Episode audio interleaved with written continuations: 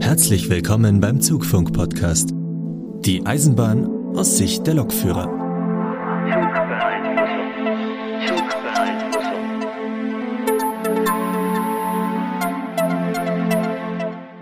Und herzlich willkommen bei einer neuen Folge vom Zugfunk-Podcast. Mit dabei sind heute der Markus Metzdorf aus München. Hallo Leute. Und der Sebastian Völker aus Hennef an der Sieg. Tachchen und natürlich meine Wenigkeit, auch aus Hennef an der Sieg, wunderbar, ne? Also wir haben noch kein Sammelstudio, aber vielleicht kommt das ja noch mal irgendwann. Das wäre doch mal geil, so ein richtig eigenes Podcast-Studio. Ja, hätte das was. Fänden vor allen Dingen, fänden vor allen Dingen die Lebenspartner ganz toll, ja. wenn wir hier nicht ständig zu Hause rumschimmeln würden. Aber naja. Schauen genau. wir mal, was wird. Was wird, genau. Wunderbar. Ja. Ja, äh, nachdem wir uns letzte Folge ja über den Intercity unterhalten haben und das ja wirklich eine ausführliche, auch sehr technische Folge war, machen wir heute mal wieder ein bisschen, bisschen langsamer, ne, ein bisschen entspannter. Deswegen haben wir uns kein Hauptthema vorgenommen, haben aber trotzdem ein bisschen was zu berichten, weil wir haben ein bisschen was erlebt. Wir sind uns tatsächlich auch mal wieder physisch über den Weg gelaufen, haben was zusammen unternommen und wollten euch auch daran teilhaben lassen. Und äh, ja, fangen wir aber erstmal mit dem allgemeinen Vorgeplänkel an. Markus, was war so los? Äh, doch, äh, das Übliche, ne? Ja, wunderbar. Nicht sonderlich viel. So genau wollte ich es gar nicht wissen. Aber echt, ich fühle mich, als ob ich dabei gewesen wäre, Markus. so dies und das in der Ausbildung, wenig gefahren, nicht sonderlich viel erlebt, mal mit Azubis hm. unterwegs gewesen und äh, habe hab ich schon meine Liebeserklärung an Azubis? Ich glaube, das hatten wir schon, oder?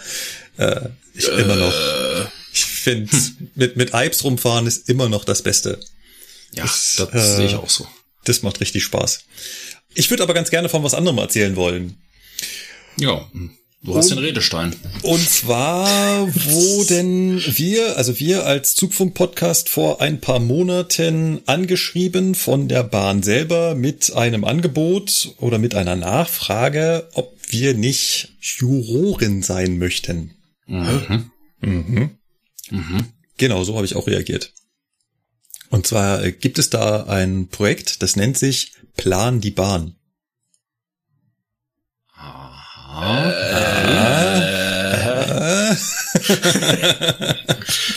Ist es jetzt schlimm, dass ich davon noch nie gehört habe? Fragezeichen. Nein, ist es nicht, weil du kommst nicht aus der Region Mannheim. Von daher ist das vollkommen okay. Worum geht's? Vielleicht hat man schon mal von gehört, es gibt ja so ein Ausbauprojekt zwischen Karlsruhe und Mannheim, soll eine zusätzliche Trasse kommen. Das ist dieser äh, Güterkorridor, der da errichtet wird war, glaube ich, schon mal in der Presse um den gesamten Eisenbahnverkehr in Deutschland da, äh, nee, in Europa mhm. zu verbessern. Und wie das bei Eisenbahn-Neuprojekten so ist, ich glaube, die Niedersachsen können auch gerade ein Lied davon singen. Trassenfindung oh, und so ist ein Thema. Thema. Ja, ja, ja. Mhm. Schwieriges Thema. Schwieriges Ganz Thema. schwierig. Ja. Und zwischen Karlsruhe und Mannheim hatten die auch dieses Thema und um da so ein bisschen Öffentlichkeitsarbeit zu betreiben, hat sich die damit beauftragte Agentur überlegt, sie macht ein Projekt für Schüler, in dem sich Schüler bewerben können, also genauer gesagt Schulklassen bewerben können und so ein kleines Rollenspiel durchführen. Und zwar sollen sie Bahntrassen planen. Mhm. Dabei sollten sie jetzt nicht ein kleines Eisenbahnstudium, ne, Trassenführung, Schienenlage, äh, Gleisgeometrie und so weiter, äh, sondern äh, ein rein theoretisches Projekt. Man hat also zwei fiktive Orte erschaffen, und zwar Güntersweiden und Mariasfelden, zwischen denen Eisbahnen gebaut werden soll. Und zwar waren drei unterschiedliche Streckenvarianten vorgegeben mit unterschiedlichen Vor- und Nachteilen. Also zum Beispiel Streckenvariante A führte halt durch fruchtbaren landschaftlichen Boden oder durch ein geschütztes Waldgebiet. Mhm. Variante B war die direkteste Variante, Schnellfahrstrecke mitten durch den Tunnel am teuersten und ließ sich dann nicht durch Güterverkehr mehr befahren aufgrund der Tatsache, dass das da so eine Schnellfahrstrecke werden würde, hatte aber gleichzeitig am wenigsten äh, Punkte, wo sie andere Projekte behindern. Dann gab es noch Variante C, das war äh, dann ging durch ein Trinkwasserschutzgebiet. Und die Schulklassen sollten sich halt damit auseinandersetzen und so Rollenspiele entwickeln und irgendwie zu einer Lösung kommen und die Lösungsfindung dokumentieren. Und das Ganze in ein Video schneiden oder irgendein anderes Format und dann einsenden. Das haben sie auch getan. Und dann gab es natürlich eine Jury und äh, ich habe stellvertretend für den Zugfunk-Podcast da tatsächlich äh, als Jurymitglied dran mitgewirkt. und ist total mhm. lustig. Achtung, jetzt wird's lustig. Und wurde ja, also in dieser Einladungs-E-Mail wurden dann die Jurymitglieder untereinander vorgestellt. Dann stand dann da Markus Metzdorf, Zugfunk-Podcast. Und wisst ihr, was da drunter stand als Jobbeschreibung? Jetzt bin ich gespannt. Influencer. Nein, Quatsch. ah, ja. Ma, ma, ma, okay. Markus Metzdorf ist, äh, ja, klar, das ist natürlich das Musterbeispiel eines Influencers. Oh ja, ich komme aus dem Lachen auch nicht mehr raus. ja. Ähm, ja, dann gab es tatsächlich eine Jury-Sitzung äh, die lief per Teams ab. Da war ich auch unheimlich gespannt, wie das abläuft. Wie läuft so eine Jury-Sitzung ab?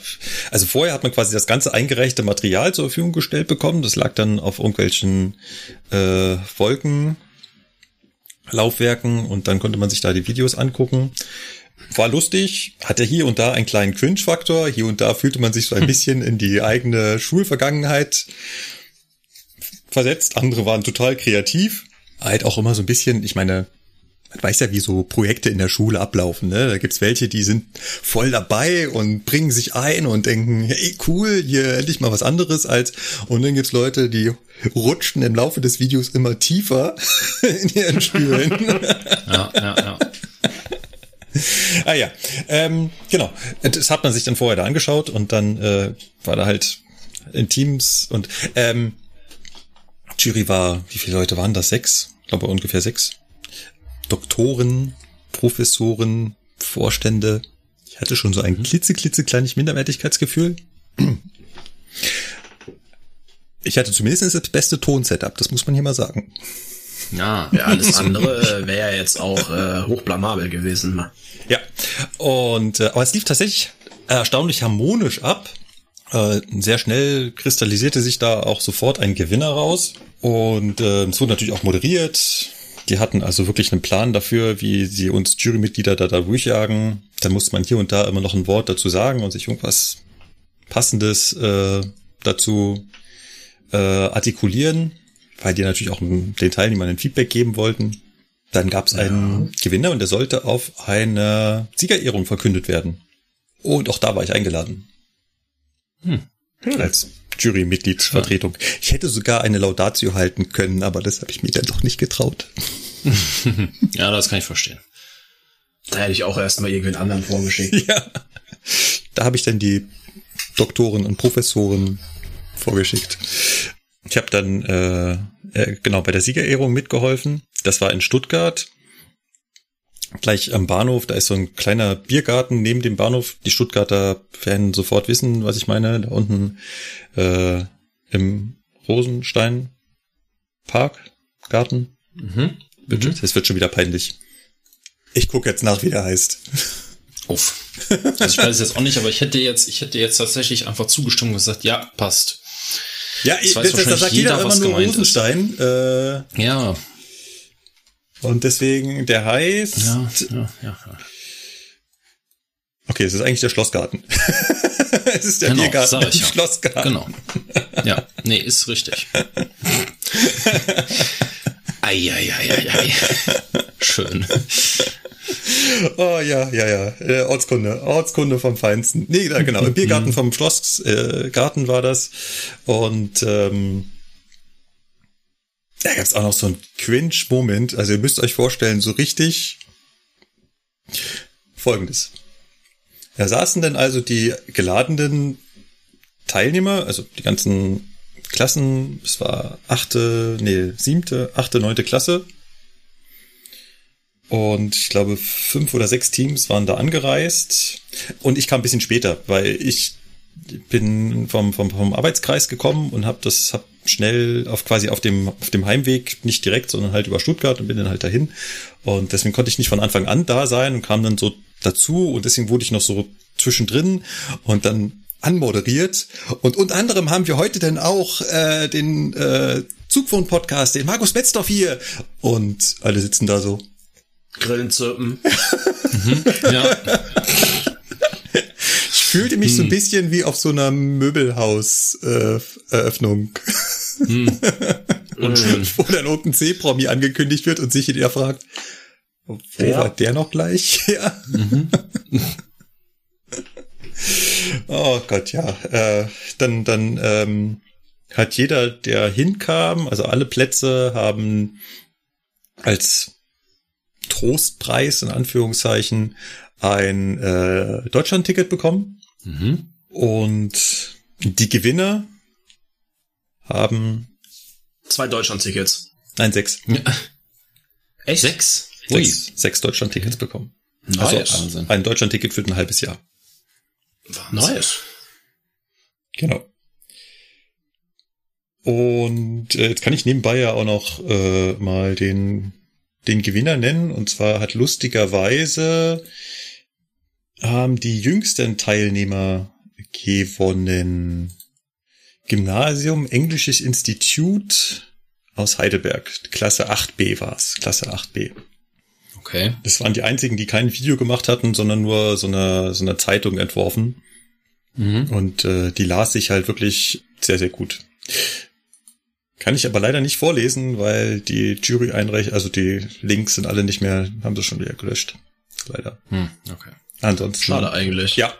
ja. Hätte ich jetzt gerne noch draus vorgelesen. Die waren sehr gut geschrieben und da hat jeder sofort gesagt, das ist äh, das ist der Sieger. Ja, war eine, war eine lustige Erfahrung, auch mit sehr viel, ja, wie gesagt, ich weiß gar nicht, wie man das auf Deutsch sagen würde, Quinch-Faktor. Ähm, ja, was kann man dazu auf Deutsch gut sagen? Das überlege ich auch ab und zu, aber naja. Manche Sachen waren halt einfach unangenehm. Ja, ja, ja. ja merkwürdig, unangenehm. Hm. So eine Mischung naja. aus peinlich, unangenehm. Ja. So sieht's aus. Alles klar. Ja. Ähm, Schön. Das war das. Mal gucken, ob sowas nochmal stattfindet, ob, ich da, ob wir da nochmal dabei sein äh, könnten. Äh, lustigerweise hat mich auf dieser Veranstaltung dann auch sofort die Mitarbeiterin von der äh, Presseabteilung in der DB angesprochen. Mensch, Herr Metzler, wir müssen mal was zusammen machen. Mhm. Mhm. Mhm. Wo Arbeitszeit? Mhm. ja. Ja, ja. Ja, ja. Wenn ihr wüsstet, wie viele schon auf uns zugekommen sind und gesagt haben, wir müssten mal was zusammen machen. Ja, ja das Schöne das ist, ist immer, wenn man denen dann sagt, ja, dann schlagen sie mal was vor. Ja. Mhm. Ja, vor allen Dingen, die Sache ist halt echt das mit der, mit der Arbeitszeit. Also, was halt viele auch unterschätzen, auch in so Projekten bei der Bahn ist halt, äh, wenn die halt so einen Ausbilder einladen, an dem Projekt mitzuwirken und so, da, der ist halt nicht hauptamtlich für dieses Projekt da. Der ja. macht das nebenbei. Ja. ja und das äh, habe ich auch immer wieder gesagt in diesen in den Projekten, wo ich dabei war, dass ich dann sagte, Leute, an dem und dem Tag kann ich nicht, weil ich muss da arbeiten. Ja, ja ich werde nicht für dieses Projekt freigestellt für die nächsten drei Monate, sondern das mache ich nebenbei. Ja. Ne? Ich weiß, ja, was das du meinst. ist dann immer ist dann immer schwierig, dass sie das erstmal verstehen. So, ach ja, der ist ja noch äh, Ausbilder, der ist ja, der hat ja quasi noch einen Job. Ne? Ja, habe ich. Ja. Komischerweise. Ich weiß noch nicht. Ja, auch das Büroleben ist ein ganz anderes als unseres. Die, die verabreden sich dann ja. immer mit, mit Teams-Einladungen und gucken sich gegenseitig in die Kalender und mhm. weisen die dann Termine zu nach dem Motto, ja, sie sind ja da frei. Ha, mhm. ha, ha. Ja, ja bin ich, weil äh, meine ganzen Lehrgänge halt nicht in Teams geführt werden. Ja. Surprise. Richtig. Ja. Genau, genau. Ähm, eine Sache hat dann noch stattgefunden im Rahmen dieser ähm, Siegerehrung, war danach, naja, wir waren ja am Hauptbahnhof Stuttgart und was macht man natürlich als DB am Hauptbahnhof Stuttgart? Züge gucken. Die Baustelle besichtigen. Natürlich, die Baustelle besichtigen. Ähm, hat die 15-, 16-Jährigen da so ziemlich lang gelangweilt? Die finden es am spannendsten, dass sie jetzt plötzlich eine Warnweste und Gummistiefel anbe hatten? und die haben die ganze Zeit nur sich selbst wow. gefilmt? wow. Aber ansonsten sind wir dann mit den, äh, mit den Jungs und Mädels da äh, durch die Katakomben von Stuttgart 21 gelaufen, was äh, schon mhm. ganz cool war. Also wir sind da so ein Stück weit in die schon fertiggestellten Tunnel gelaufen und der Führer hat da ein wenig was erzählt. Ähm, wie weit die sind, was die Besonderheiten da sind und äh, genau, und dann natürlich auch durch die noch nicht fertige Bahnhofshalle mit den besonderen Cage-Stützen, die alle fertig sind und das Bahnhofsdach bald zu ist und so. War schon ganz cool, da einmal äh, durchzulaufen. Mhm. Ich bin auch überzeugt davon, wenn das fertig ist, dann wird das auch gut aussehen. Ja, also ich der Bahnhof auch. wird nicht hässlich sein. Nee. Ähm, die Frage ist halt immer dieser, dieser betriebliche Mehrwert, ob der sich dann einstellt. Aber mal gucken. Das schauen wir mal. Ja, der, ja. der Führer war auch so ein bisschen naiv. Da standen wir da in der in der Bahnhofshalle, in der zukünftigen. Und dann sprach er ja so an, ja, es wird ja immer wieder kritisiert, dass die, dass die Halle zu, zu steil ist. Aber wenn sie jetzt hier so stehen, da sehen sie ja gar nicht, dass das steil ist. Das, also machen Sie sich jetzt mal ein Bild davon. Das hat, Ach so, funktioniert das. Ah, nee, stimmt. Ja, die hat zwar so und so viel Gefälle, aber wenn man da nicht so genau hinguckt, dann. Ja, so viel nee, ist das ja dann gar nicht. So. Also Sie können sich ja gar nicht, also wirklich wortwörtlich, stellen Sie sich mal vor, jetzt würde hier einen, äh, einen Kinderwagen stehen. Also er rollt ja nicht weg. ähm. Okay, das ist aber Doch. jetzt ein bisschen dumm irgendwie auch, oder? Also, ah, man, wen versucht er jetzt da auf den Arm zu nehmen? Ja, ja, ja. Hm. hm. Okay. Also, nur weil ich, ja, reden wir nicht drüber, ne? Wir sind uns klar, dass nur weil ich die Steigung nicht sehe, heißt das nicht, dass sie nicht da ist. Nee, nee, was ich nicht sehe, das existiert doch nicht, Markus. Ja. ja also, also, wie war Zitat von, wie war das noch, äh, Basti, ne Zitat, Zitat von David Kriesel, ne? Ein guter Verschwörungstheoretiker lässt sich von Fakten ja nicht abhalten.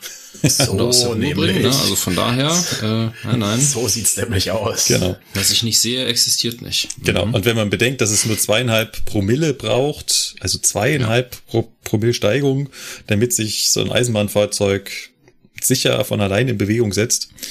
Ja, zweieinhalb Promille sieht man halt echt nicht, ne? Das sind zwei Meter auf 1000 Meter Länge, ne? Doch, zweieinhalb Meter mhm. auf 1000 Meter Entfernung. Ja. Also, wenn man sich vorstellt, man guckt ein Kilometer weit und der, der Horizont ist zwei Meter höher. Ja. Jo. Das reicht schon aus, damit sich Eisbahnfahrzeuge von alleine in Bewegung setzen. Ja, das reicht sogar ziemlich locker aus. Also ich meine, in Köln ja. haben wir ein bisschen mehr. Ne? Also ich glaube in Köln, hab's jetzt nicht genau im Kopf, irgendwie sind es vier oder viereinhalb Promille in manchen Gleisen im Hauptbahnhof. Und da sind Züge ja wirklich weggerollt und zwar waren die ja dann auch schnell.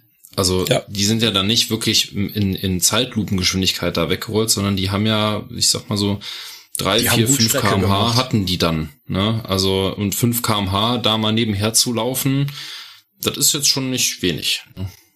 Und da schnell drauf zu jumpen und wieder die Handbremse anzuziehen. Ja, um Gottes Willen. Also das ist auch tatsächlich so mein, meine größte, meine größte Sorge. Wenn ich selber unterwegs bin, ich muss, also ich gucke immer, dass das Fahrzeug richtig gesichert ist, weil Kennt ihr diesen da kann Effekt? so viel passieren. Kennt ihr diesen Effekt, dass wenn ihr lange gefahren seid und dann steht, dass ihr dann das Gefühl habt, dass sich ja. die Landschaft noch weiter bewegt? Mhm. Ja, ja. Grausam. Wirklich ja. grausam. Ja. Jedes Mal musst du auf den Leuchtmelder gucken. Federspeicherbremse? Ja. Mhm. äh, vor allem das Schlimmste ist ja dann einfach immer noch so, du hast die Karre irgendwo abgestellt, bist schon weg und denkst ja, fuck, habe ich eigentlich die Handbremse oder den Federspeicher? Mhm. Dann habe ich mich jetzt die Tage erst wieder dabei ertappt, wo ich dachte, oh fuck, ich gehe jetzt nochmal wieder zurück und guck, ne? War natürlich alles fest, aber trotzdem denkst du dir so, ha, verlasse ich mich jetzt drauf, dass ich eigentlich wie immer alles richtig gemacht habe oder gehe ich jetzt noch mal gucken? Aber es ist so, es ist immer alles in Ordnung, ne? Aber man geht weg und denkt sich, hat das jetzt ausgereicht? Ja, doch, das müsste doch. Ich habe doch genau nach Regelwerk das Ding gesichert, ja? Ah, passt das? Hier ist ja auch keiner, der eingreifen könnte. Hm. Dann bist du am überlegen. Und am Ende des Tages hast du dann trotzdem 15 Hemmschuhe dahingelegt, weil du sonst nicht ruhig schlafen kannst. Also. Das ist richtig. Naja. Gut, das war äh, mein Bericht, äh, wie der Zugfunk-Podcast als Juror äh, gearbeitet hat. Sehr schön. So. Du hast uns sehr gut vertreten. Vielen Dank. Ich hoffe. Dankeschön. ja, wunderbar. Gut, ja, äh, Sebastian. So erzähle Lukas. er uns von äh, seinen vergangenen Tagen. Ja, ich habe drei Wochen Urlaub gehabt. Da ist herzlich wenig passiert, nachdem wir den letzten Podcast aufgenommen haben. Ja, und ansonsten äh, plätschert so arbeitsmäßig halt dahin, ne? Mach mal hier was, mach mhm. mal da was. So, also ich bin aktuell so ein bisschen der Lückenbüßer, kann ja. man sagen. Kenne ich. Ne, okay. Ne, weil meine Funktionsgruppe ist ja jetzt Pflege geworden, die sind ja jetzt fertig. Und ähm, ja, eine neue Gruppe habe ich jetzt erstmal nicht und dementsprechend mache ich halt, was so anfällt. Fahrausbildung, Baureihenausbildung, jetzt weniger Betriebsdienstsachen. Ja. Genau. Ja gut, okay, das ist ja bei mir ähnlich, weil äh, dadurch, dass wir ja noch Sommerferien haben in Nordrhein-Westfalen, ähm, sind die Alps nicht da. Oh, die haben ist, Ferien. Das ist faszinierend, dass ihr noch Sommerferien habt. Unsere mhm. haben jetzt gerade am Freitag angefangen. Ja, ja weil deswegen habe ich das auch extra so betont. genau, ne? Weil Regel Nummer eins, egal was in Deutschland passiert und wenn die Hölle zufriert, Bayern hat trotzdem als letztes Ferien. Ja. Immer. Punkt. Genau. Das auf jeden Fall. Ja, gut, okay. Ja, wie gesagt, also bei mir ist es ähnlich. Ähm, mit den äh, mit den Alps, die sind aktuell nicht da wegen Sommerferien. Daher, also ich habe jetzt ein bisschen Fahrausbildung gemacht es hat ja jetzt wieder eine neue Funktionsgruppe angefangen. Mit denen habe ich dann die ersten Fahrten gemacht. Das ist ja egal, ob das jetzt eine Funktionsausbildung ist oder ob das äh, Eisenbahner Betriebsdienst sind. Die Module sind ja die gleichen, ja. die, durchlaufen. Ja. ja. nur bei der bei den Funktionsauszubildenden geht's natürlich etwas schneller. Ja. Und ähm, deswegen haben natürlich auch die Funktionsauszubildenden diese G4-Lernfahrten. Mhm. Also wirklich absolute Grundlagen. Da dürfen die auch noch nicht selber fahren, sondern das ist quasi, das, früher haben wir dazu gesagt, das ist so eine Signalschaufahrt. Ne, da können die halt mal ein bisschen gucken, was, wie das so funktioniert mit dem mit der Eisenbahn, ne, wie man so einen Zug fährt und was es für Signale gibt und Betriebsstellen und so weiter. Und ich weiß nicht, was mich da geritten hat, aber ich habe mir tatsächlich zwei ziemlich aufwendige Schichten geben lassen. Und ähm, ja, auch mit ziemlich viel ähm, Baureihenvielfalt tatsächlich und auch mit Orten, wo ich schon lange nicht mehr war. Da musste ich auf einmal irgendwo rangieren, wo ich sehr ungern rangiere. Frankfurt.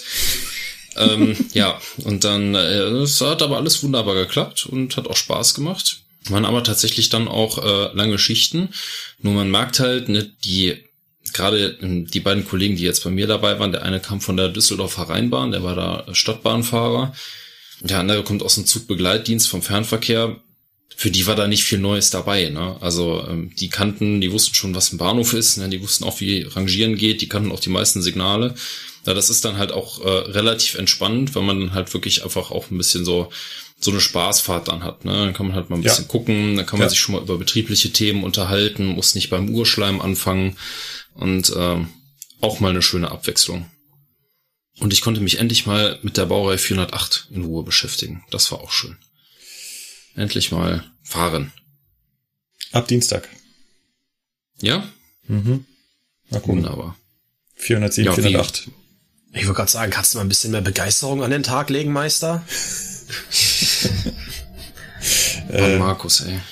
Endlich wieder ein vernünftiger ICE, Markus. Das ist doch mal was Schönes. Schauen wir mal. Äh, was wie die Ausbildung. Was denn hier? Schauen wir mal. Ja, ich habe ja noch keine Ahnung. Da wird mir erklärt, was das für ein tolles Gerät ist. Ja, ist es. Bin, bin gespannt. Also definitiv äh, kann man schon sagen, also beide Baureihen, 407 und 408, das ist schon, also ich meine, ne, klar, an so einem Intercity Express geht jetzt nicht viel dran vorbei, ne, aber danach kommt halt wirklich so als nächstes 407 und 408. Von ja. der Zuverlässigkeit her, von der Verarbeitungsqualität her, das ist einfach schön. Das macht Spaß. Und das hat Leistung. Ein Traum. Wir reden das nächste Mal wieder drüber. ja. So, jetzt reden wir ja. aber über unser gemeinsames, äh, unser, über unseren gemeinsamen Ausflug, oder? Genau, genau, Lukas hat da ja was angeteasert. Ja, ja, ja. Wir waren tatsächlich äh, gemeinsam unterwegs. Und ähm, natürlich hatte das was mit der Eisenbahn zu tun, ist ja klar, ne? weil muss sich ja auch lohnen, dass äh, die Leute anreisen ne? von München, von, äh, ich sag jetzt mal, Kölner Umfeld aus. Ja, kurze Sache, ne? wo waren wir? Wir waren in Darmstadt. Was ist in Darmstadt? In Darmstadt ist ähm, das Eisenbahnbetriebsfeld oder eines der Eisenbahnbetriebsfelder.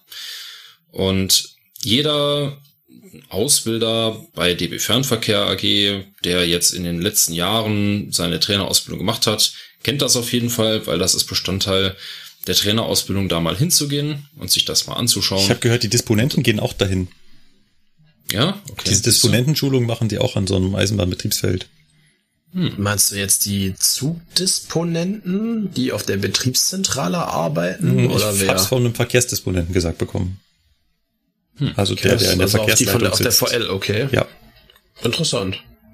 Die haben auch ja, da. Das wusste ich jetzt auch nicht. Nee, wusste ich vorher auch nicht.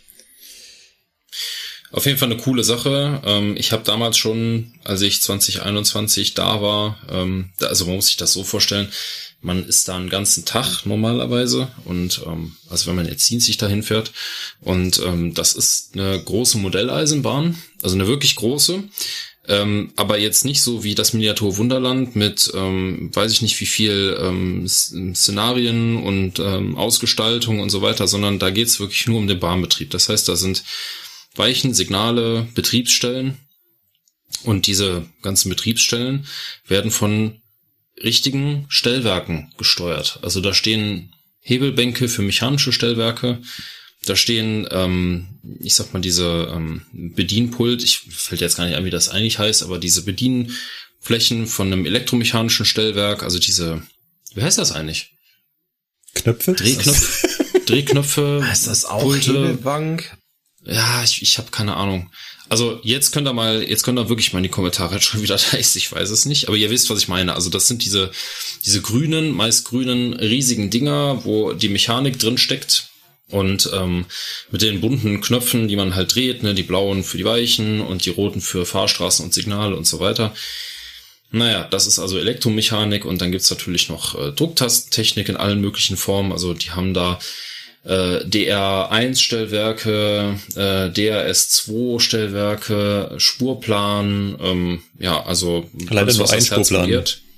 Ja, leider nur ein Spurplan, aber ähm, reicht. Ne? Also wenn man da jetzt äh, sich ein bisschen abwechselt, dann klappt das schon. Und ähm, ja, natürlich äh, auch viel ESTW, ne? weil ESTW kann man natürlich wirklich ähm, auch mit einer Modellbank gut umsetzen. Ähm, bei so einem drei, Rechner kann drei ich STWs sind es genau drei STWs. Ja, es ist nur drei. Drei. Also eins, zwei, vier, ja, vier, vier, ja, vier, vier, vier sind es genau. Ja, stimmt. Drei hinten und das Interessante und ist, vorne. Genau, das ist, Sebastian hat es gerade schon so ein bisschen gesagt, äh, es gibt quasi vorne und hinten, denn das sind eigentlich so zwei getrennte Bereiche, wenn man das jetzt so möchte. Ähm, und je nachdem, wie viele Leute da sind, kann man halt sagen, okay, hm, man besetzt alles oder man besetzt nur einen Teil davon. Und selbst wenn nicht genug Leute da sind, dann kann man dem Stellwerk oder dieser Modelleisenbahn sagen, pass auf, die nicht besetzten Betriebsstellen, die steuerst du bitte automatisch.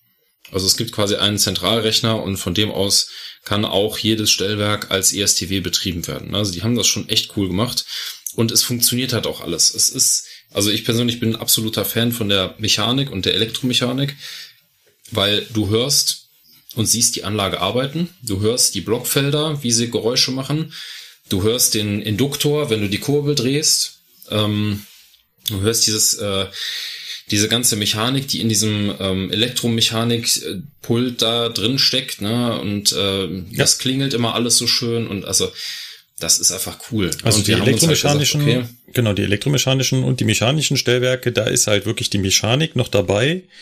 Bei den Drucktastenstellwerken natürlich nicht. Da ist, sind keine, keine Relaisräume, sondern das ist nee. dann, das ist dann von einem, ja, teilweise Raspberry Pi übernommen. Äh, Richtig.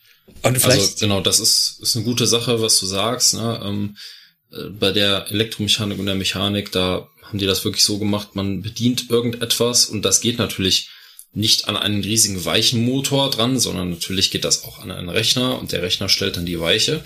Das muss ja irgendwie auch eine Verknüpfung geben und eine Möglichkeit, dieses Stellwerk auch von dem ESTW aus zu steuern. Genau. Aber man hört da noch was. Ja. ja und diese Induktorkurbel ähm, und auch die Blockfelder und so weiter, Erlaubnisfelder, die sind wirklich auch tatsächlich mit dem Nachbarstellwerk verbunden. Also wenn das Nachbarstellwerk auch mechanisch ist oder halt ähm, wie auch immer, dann es funktioniert. Ja, es ja. klappert, es klackert, es wechseln die Farben und ähm, ja, man, man kann sich da auch Störungen einbauen. Also der Klassiker ist ähm, Ausfahrt auf die freie Strecke aus dem falschen Gleis rausgezogen. Also ja, Zug steht in Gleis 2 und äh, Fahrdienstleiter hat äh, dummerweise die Fahrstraße aus Gleis 1 auf die freie Strecke gestellt, hat das Ausfahrsignal auf Fahrt gestellt, hat dann gemerkt, oh Mist, ne, hab mich vertan. Fehler wurden gemacht. Genau, dann kommt äh, das allgemein unbeliebte Wort Streckenwiederholungssperre ins Spiel. Ja, weil das Stellwerk sagt halt, okay, du hast eine Zugfahrt Richtung freie Strecke zugelassen. Und selbst wenn diese Zugfahrt jetzt nicht stattgefunden hat, dann kannst du nicht noch eine Zugfahrt auf die freie Strecke loslassen, weil das ist jetzt blockiert. Das nennt sich Streckenwiederholungssperre. Und dann ist es wirklich so, dass du dann eine, Hilfsbe eine Hilfshandlung vornehmen musst an diesem Stellwerk, so wie in der Realität auch. Da musst du also wirklich ein Siegel brechen. Das ist, das ist nicht versiegelt da, weil das ist ja nur eine Modellbahn und das Ding wird oft genug benutzt. Ne? Also diese, dieses, dieses Hilfsfeld, weil natürlich öfter mal die Leute, die da lernen, die machen natürlich auch Fehler. Ne? Und deswegen macht da jetzt nicht mehr jeder, äh, nach jeder Benutzung eine neue Plombe da dran. Und ähm, deswegen, die Taste ist quasi schon frei, aber du musst sie bedienen. Ne? Und musst natürlich dann auch gucken, darf ich sie jetzt bedienen, kann ich sie jetzt bedienen? Und ähm, das erfordert manchmal auch die Hilfe von dem jeweiligen Personal, was da ist, weil wir sind ja keine ausgebildeten Fahrdienste. Ja, ich, ich glaube, Lukas, ich weiß gar nicht, ob es schon so rübergekommen ist, was wir da überhaupt gemacht haben. Also ich glaube, bisher kam nur rüber, wir waren halt da. Ja. Und hm. äh, der, der, der Punkt ist ja, dass wir uns als Fahrdienstleiter versucht haben. Das heißt, wir haben uns einfach an diese Stellwerke gesetzt und mit unserem laienhaften und bei mir zugegebenermaßen wirklich laienhaften Wissen über Stellwerke versucht, diese Stellwerke zu bedienen. Wir haben halt eine mega, mega kurze Einweisung bekommen. Beim mechanischen Stellwerk war es sogar richtig, richtig kurz. Da war aber der Glück, dass der Kollege, der da war, äh, schon also äh, der Lokführer, also wir waren da alles nur Lokführer, ne? Der da war, schon so ein bisschen Hintergrundwissen hat noch hatte und da gut arbeiten konnte. Aber äh, ich habe zuerst einen äh, ESTW besetzt und bei der Einführung war gesagt, ist, also eine Fahrstraße stellst du, indem du da klickst, da klickst und dann auf Ausführen. Und das war's. Mehr hat ja. er nicht gesagt. Dann heißt, dann hieß es noch, also dein Fahrplan, äh, dein, dein, genau, bei jedem am Platz lag ein Fahrplan. Ähm, das war so eine eigenentwickelte Darstellung, die mal mehr, mal weniger gut beim Lesen funktioniert hat. Und dann wurde mhm. noch gezeigt, da hinten auf der Eisenbahnplatte, da ist dann dein, dein Bahnhof. Und das sieht halt wirklich so aus wie eine nicht fertig gebaute Modelleisenbahnplatte, ne? Also wenn man gerade so sagt, man hat das ganze Holzmodell hingestellt und schon mal die Gleise draufgelegt, damit man sieht, wo man langfahren will dann hat man aufgehört. Genau an der Stelle. Ist halt keine Landschaft. Nee, nur da Gleise ist null Landschaft, nur, und, nur Gleise. Äh, Signale. Und das ja, war's. Genau. Und zwar und noch nicht mal leider überall Signale, weil sie wirklich richtig ja. nicht überall, ich habe mir das erklären lassen, nicht überall die richtigen Signale bekommen.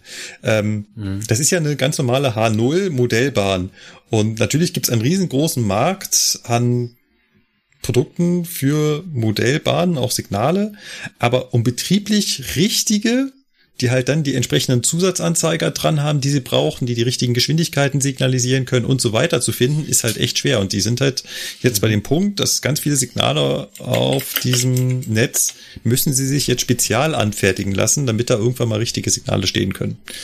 Ich muss auch zugeben, also bei meinem ersten Stellwerk, bei dem ISTW, wo ich war, da standen überall Signale und das ist schon sehr, sehr cool, dass wenn du auf dem Bildschirm eine Ausfahrt für einen Zug stellst und dann kannst du wirklich zu diesem Bahnhof hingehen. Also es war von mir jetzt einen Raum weiter, da war das. Oh, und dann ist es cool, da ist das jetzt auf Fahrt gegangen. Total geil. Ja. Und äh, der andere Kollege also, meinte auch, warte mal mit dem Einstellen, ich halte mal die Kamera drauf, ich will mal genau sehen, wie das umstellt und dann drücke ich auf Ausführen und dann kann er das abfilmen und dann fahren die Züge halt auch automatisiert los. Weiß gar nicht, ob wir das schon gesagt haben. Also die Züge, die werden dann nicht durch Lokführer gesteuert, sondern das ist wirklich das automatisierte Fahren Level 5. Ähm, genau. Da muss kein Lokführer ähm, mehr an die Hand anlegen.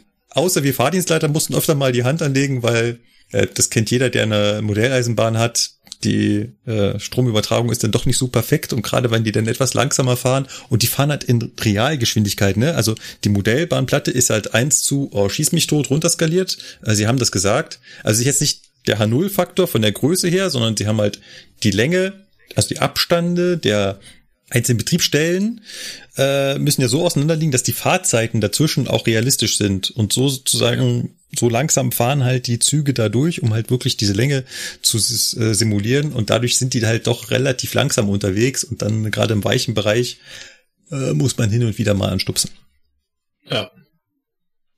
Und die Züge ähm, haben einen Fahrplan hinterlegt. Ja. Wenn man vergisst, dass der Zug erst in fünf Minuten abfahren soll, man stellt ihm die Ausfahrt, dann bleibt er stehen. Ja. Also es ist nicht wie bei der Modellbahn zu Hause, dass dann, äh, sobald das Signal auf Fahrt geht, ähm, kriegt der Zug wieder übers Gleis Strom und dann fährt er los, sondern nee, da ist wirklich ein Rechner hinter, der, also das ist alles halt digital gesteuert. Güterzüge halt fahren, glaube ich. Nee, äh, ja, genau, die Güterzüge fahren einfach, aber die Reisezüge, aber die bleiben so lange stehen. Mhm. Die Reisezüge bleiben so lange mhm. stehen, bis die ihre Abfahrtzeit erreicht ja. haben. Und dann sind wir wieder beim schönen Thema Streckenwiederholungssperre, wenn man das vergessen hat. Ach ja, stimmt, der Zug, der fährt ja erst in einer halben Stunde und man nimmt ja. die Ausfahrt zurück. Mm. Ja. Tja, ähm, dumm gelaufen. Jetzt muss ich mal nach eurer, nach eurer Erfahrung fragen. Also ich muss sagen, ich bin da wirklich sehr naiv reingegangen. Ich hätte mich vorher vielleicht ein bisschen damit auseinandersetzen sollen, ähm, so mit Stellwerken und äh, vielleicht die ein oder andere Bezeichnung vorher mal lesen. Ähm, ich habe mir wirklich sehr schwer getan. Tja. Wie ist denn das bei euch so gelaufen? Ja, gut. Was soll ich jetzt sagen? Also ähm, dadurch, dass ich den einen oder anderen wahrscheinlich mittlerweile zusammengerechnet Tag mit diversen Stellwerkssimulationen verbracht habe, ging's. Okay, ja, da hast du einen also, ganz großen Vorteil. So, also auf, deswegen habe ich mich auch bewusst eigentlich nicht auf das Spurplanstellwerk setzen wollen, weil ja, das kann ich halt von der Bedienung her zu Hause mit der Simulator-Software auch machen. Was hast du denn da? Äh, das wäre jetzt, wär, also, ne, ohne jetzt die Werbung zu machen, aber es gibt halt die Firma, das heißt Signalsoft. Und äh, da gibt's halt diverse Stellwerke, auch gerade hier aus der Ecke nach, als Nachbau. Mhm. Die bedient man halt fast oder je nachdem eins zu eins wie das echte Stellwerk. Von mhm. den, also von den Feldern her ist es so, du kannst halt logischerweise mit einer Maus keine Start-Zielbedienung gleichzeitig machen, logischerweise. Ne? Das geht halt schlecht. Das ist dann minimal anders, aber ansonsten funktioniert das eins zu eins. Sehr cool. Ja, da hast du natürlich einen großen Vorteil. Äh, ich habe dann in der zweiten Runde, also wir haben zu Mittag getauscht gehabt, dann das einzige Spurplan-Stellwerk äh, bekommen. Ich fand auch cool, mal wieder vorgeführt zu bekommen, wo der Unterschied zwischen einem Drucktastenstellwerk und einem Spurplan-Stellwerk ist. Ähm, das sieht ja für den Laien erstmal gleich aus. Ne? Man hat da halt so ein ja. Feld, wo halt die Gleise aufge so schematisch dargestellt sind und es gibt halt Tasten und da drückt man halt von wo nach wo der Zug fahren soll im Endeffekt. Äh, der Hauptunterschied ist halt, dass ich bei einem Spurplan-Stellwerk wirklich von auf die Starttaste drücken kann und auf die Zieltaste und das Stellwerk weiß halt von alleine, welche Weichen dazwischen zu stellen sind. Und beim Drucktastenstellwerk halt nicht, da muss halt vorher der Fahrdienstleiter jedes einzelne Fahrwegelement, und das sind nicht nur die Weichen, die der Zug befährt, vorher genau in die Stellung bringen, äh, die halt zu dieser Fahrstraße gehören. Und äh, ja, genau, ich habe in der zweiten Runde hatte das Spurplan-Stellwerk bedient und da sind halt nicht nur Start-Zieltasten, weil das kriegt auch noch der geschulte Affe hin, ne, auf Start und Ziel zu drücken. Hm. Aber da gibt's ja ganz viele Hilfshandlungen, die man dann machen kann. Allein schon, wenn man halt mal eine Ausfahrt falsch gestellt hat oder ähm, halt irgendwas Besonderes machen möchte, wie im Gegengleis fahren und so. Und da war ich halt sehr schnell aufgeschmissen. Also da war ich glücklich, dass um mir herum schnell jemand da war und äh, dann nachhelfen konnte. Wir haben natürlich auch Sachen ausprobiert, ne? Also äh, das ist schon äh, Züge übers Gegengleis fahren lassen und so zwei Züge parallel fahren lassen, einer auf dem Regengleis, einer auf dem Gegengleis und so. Das war schon war schon sehr cool.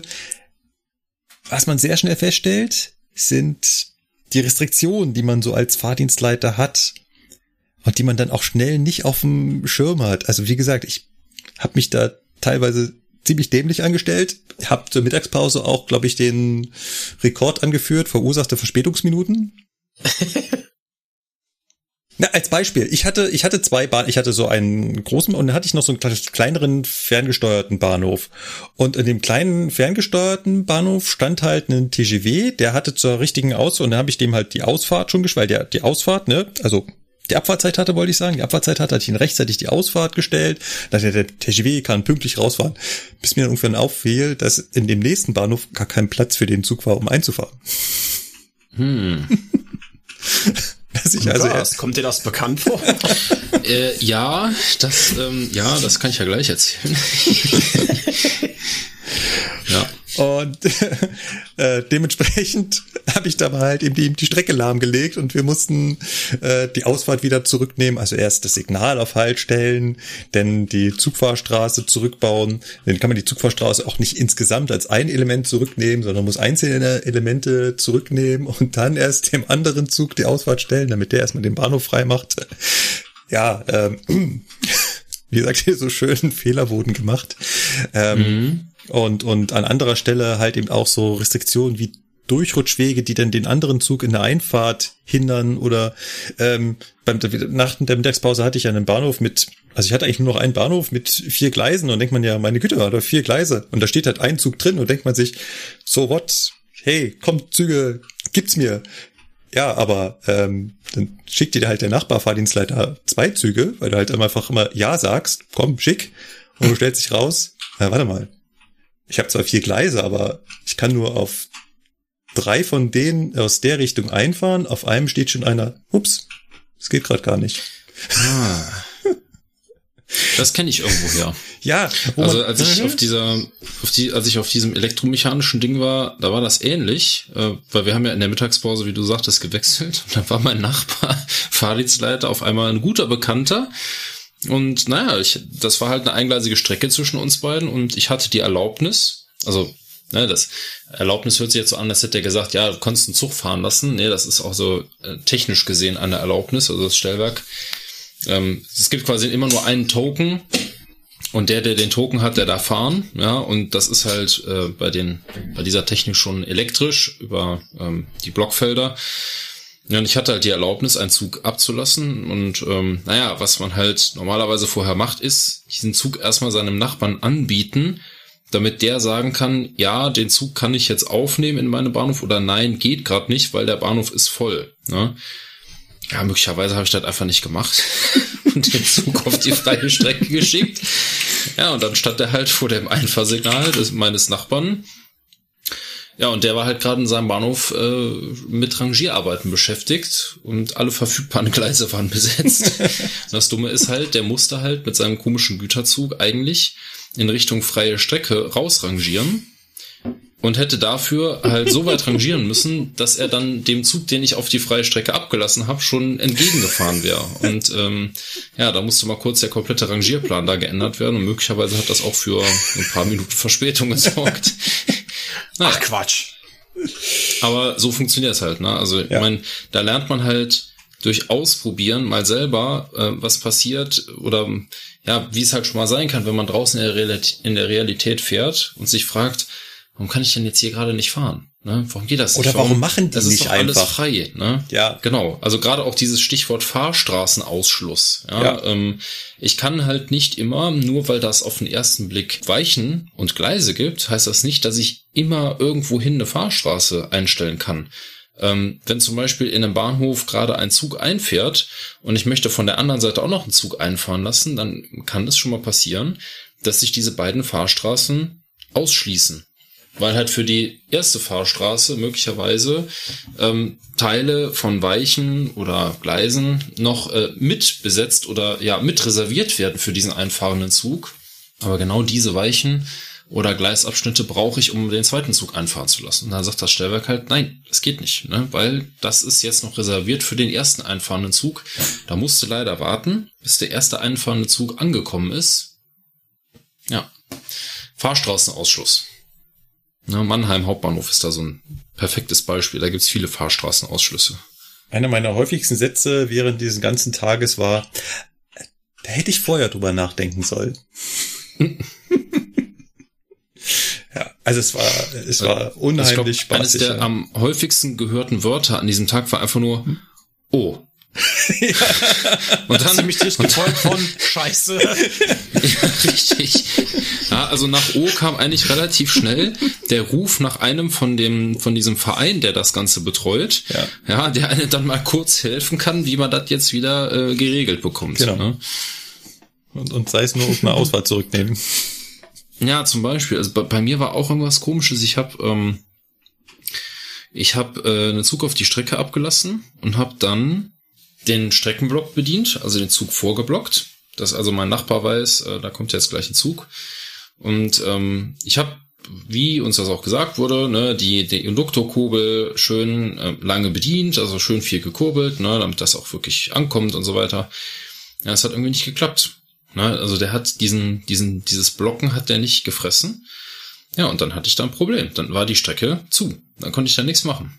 Ne, und da musste tatsächlich wirklich erst so ein äh, einer von von dem Verein kommen und hat mir dann gezeigt, ja, jetzt muss halt gucken ne, und ähm, muss halt diese Wiederholungssperre hier rauskriegen. Und dann ähm, war es aber nicht damit getan, einfach diese Hilfstaste zu bedienen, wie man das ja denken würde, sondern er musste dann tatsächlich, und das ist halt jetzt wieder der Modellbahn geschuldet, ähm, er musste tatsächlich mit seinem Tablet, das er da hatte, auch noch in so einer Software dem Stellwerk, also dem Zentralrechner jetzt sagen, pass auf, der Zug ist da lang gefahren. Bitte mach das jetzt mit dem Blocken hier wieder richtig. Ja. Auch sehr interessant. Ja. Genau, ja, und dann waren wir, och, wir waren den ganzen Tag da, ne? Also wir waren um, wann waren wir da? Um zehn so? Ja, mhm. ungefähr ja, um zehn ne? da, dann ein bisschen Einweisung. Ich glaube, so richtig angefangen zu spielen mhm. haben wir gegen elf, oder? Genau. Kommt ja. hin, ja. Und um 17 Uhr und haben wir den Laden dicht gemacht. Genau, und da waren wir wirklich, man kann halt sagen, einen ganzen Tag da, konnten halt da rumspielen.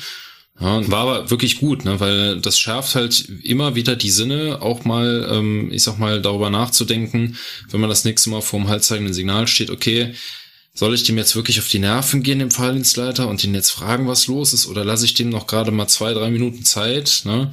Ähm, das, wie gesagt, es ist, sorgt auch ein bisschen dafür, dass man einfach mal für ähm, andere Berufsgruppen ein bisschen mehr Verständnis hat.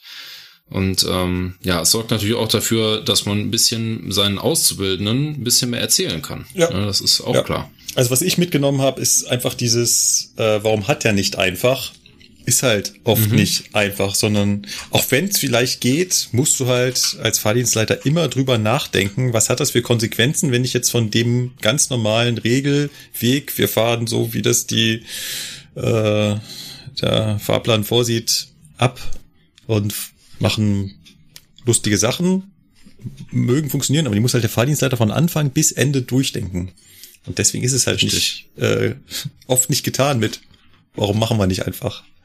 Ja. ja, und was noch dazu kommt, ähm, du merkst halt, wie bei den unterschiedlichen Stellwerkstechniken, wie viel Arbeitsaufwand dahinter ja, steckt. Das kommt noch dazu. Ja, ja. während während du bei einem ESTW ähm, mehrere Betriebsstellen gleichzeitig steuern kannst, weil ja. das ESTW halt von seiner Bedienung her einfacher ist, also ne, körperlich ja. einfacher. Es ist zwar technisch komplizierter und man muss auch ein bisschen mehr denken, aber es ist von der körperlichen Aktivität her einfacher ähm, ist es halt bei dem, bei dem mechanischen und auch beim elektromechanischen halt nicht so. Da musst du halt wirklich noch, teilweise bist du nicht alleine als Fahrdienstleiter, manchmal hast du auch noch einen Weichenwärter, weil du, ne, das ist ja, das ist ja der Nachteil im Prinzip an der ähm, Mechanik.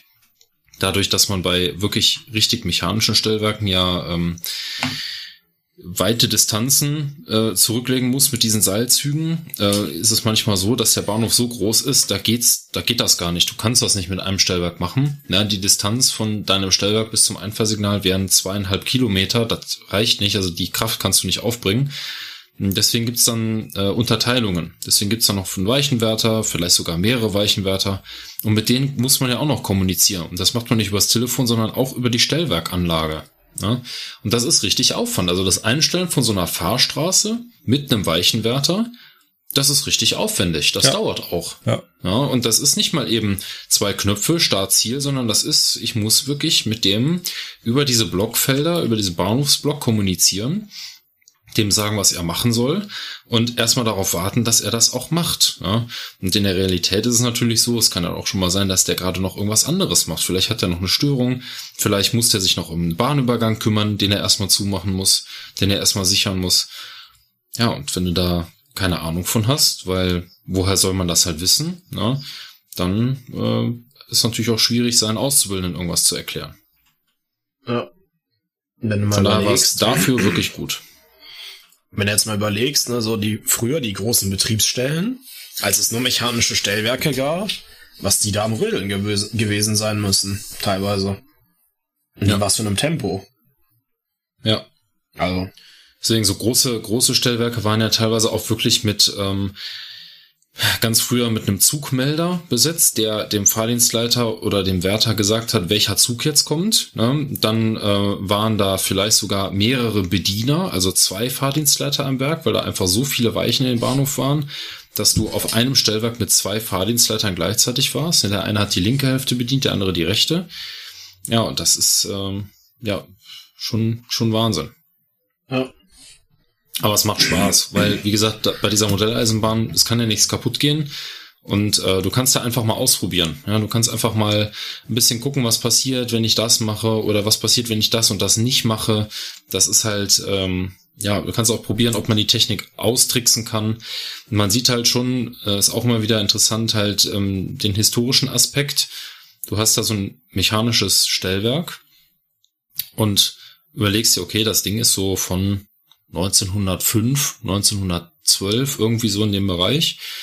Ja, und äh, kannst, äh, es gibt festgelegte Fahrstraßen, also du kannst dir nicht aussuchen, von wo nach wo du fährst, sondern es gibt festgelegte, quasi mechanisch vorprogrammierte Fahrstraßen, ja, also mechanisch vorprogrammiert im Sinne von, die Mechanik lässt nur diese Fahrstraßen zu. Und wenn du irgendwas anderes probierst, dann wird das einfach mechanisch gesperrt. Du kannst das nicht einstellen. Es funktioniert nicht. Wenn nicht alle Weichen für eine gewisse Fahrstraße in der richtigen Lage sind, dann sagt das Stellwerk nö. Ja, dann versuchst du da mit brachialer Gewalt oder brachialer Gewalt da irgendwas äh, zu verbiegen, das schaffst du aber nicht. Ne?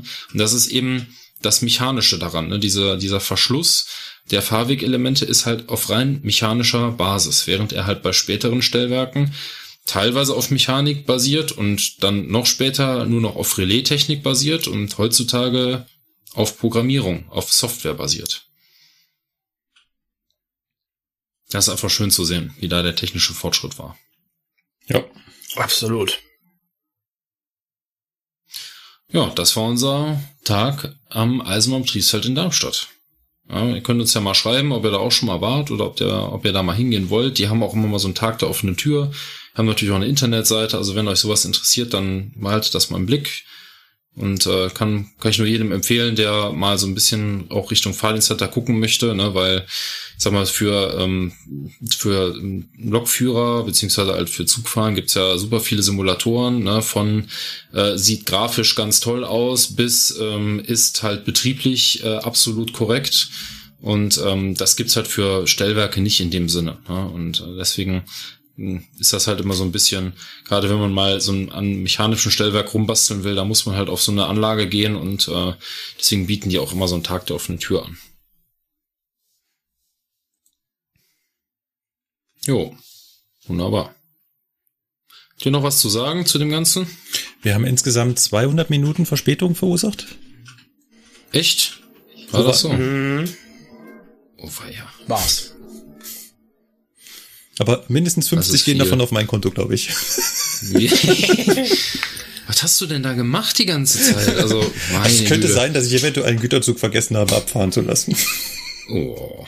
Bis er mich angerufen hat. Oh, das haben wir noch gar nicht erwähnt, äh, dass man auch von Zügen angerufen werden kann. Das fand ich äh, sehr spooky. Also das, Tja. das, das macht dann noch nicht der Computer von alleine, sondern das macht halt einer der Mitarbeiter dort, die sich dann quasi, also du hast da so ein Telefon daneben, also ganz normales Genau. Telefon. Äh, wir haben da so eine kleine Telefonanlage hingebastelt und da klingelt halt ein Telefon und er sagt, oh, ich bin hier dein, dein, dein, dein Zug, dein Lokführer vom Zug sowieso. Wann geht's da mal los? Ja. Und ich nur so, ja. ups. Das ist auch was, was man vielleicht noch sagen sollte. Also ja, wir haben da natürlich irgendwie Fahrdienstleiter gespielt, aber wir waren weit davon entfernt, das wirklich alles richtig zu machen. Ja. also da wurden keine Zugmeldebücher geführt. Ja, da, da wurden auch Züge teilweise nur so halbherzig an und äh, vorgemeldet und so weiter, weil am Ende des Tages war das ja auch ein bisschen Spaß. Ja. Ne? Ja. Wir wollten halt diese Anlage bedienen, wir wollten ein bisschen rumspielen, wir wollten ein bisschen was ausprobieren. Ja, deswegen wurde auch, auch wenn es überhaupt nicht nötig war, wurde einfach auf dem Gegengleis gefahren, ja. wurde einfach mal ja. Ersatzsignal bedient, genau. ja, es wurde CLS 8 bedient, es wurden irgendwelche Züge, äh, ne, die haben uns dann irgendwann auch von dem also im Betriebsfeld irgendwelche Sonderzüge da eingesetzt, die dann auf einmal da irgendwo herkamen, ja, und dann, also ich, als ich diesen dämlichen Sonderzug auf einmal in meinem Bahnhof hatte, war ich so völlig, völlig am Hasseln, weil ich dann am überlegen war, wohin damit, ne? Der hat halt keinen Fahrplan, um weiterzufahren, der muss ja wo abgestellt werden. Auf jeden Fall habe ich den einfach in irgendeinen Anschluss reinrangiert und dann war das halt gut, weil dem Stellwerk war halt, oder beziehungsweise dieser Modellbahn war halt auch total egal, ob das eine E-Lok oder eine Diesel-Lok war. Ich habe den einfach ja. in den Anschluss rangiert und dann war das Ding weg.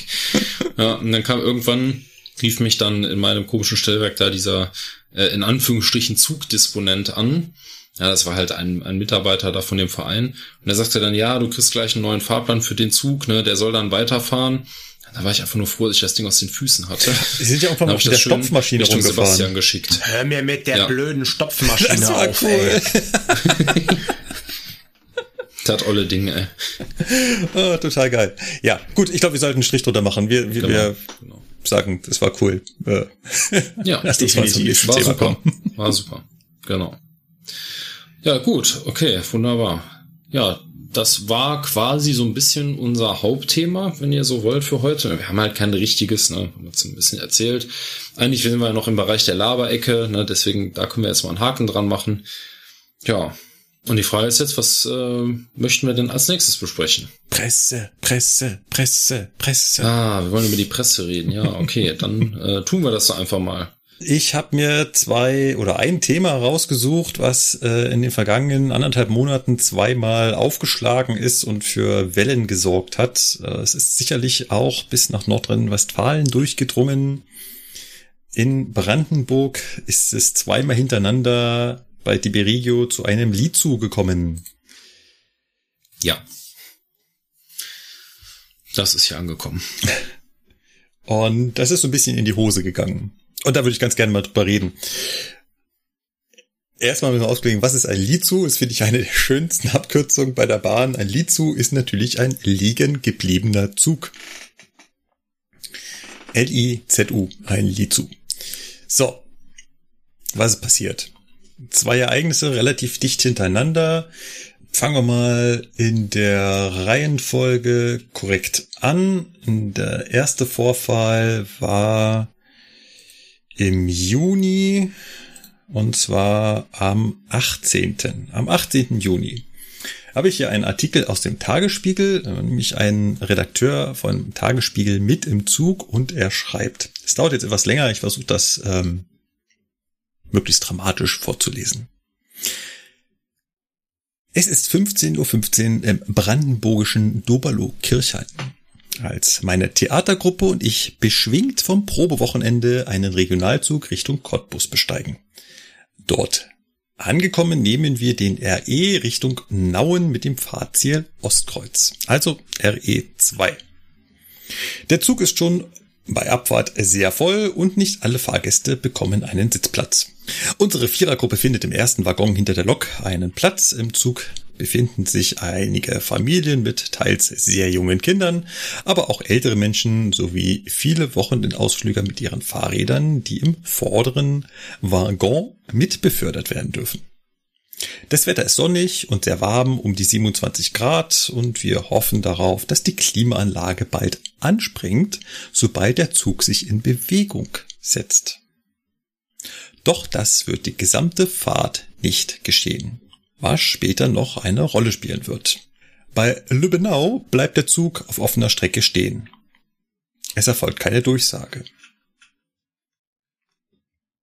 Wie sich herausstellt, gibt es ein Problem mit einer Tür, die sich in unserem Blickfeld befindet. Nach einiger Zeit erscheint eine Zugbegleiterin und klebt gelbe Türdefektschilder an selbige. Auf Rückfragen von Reisenden reagiert sie abweisend und gestresst.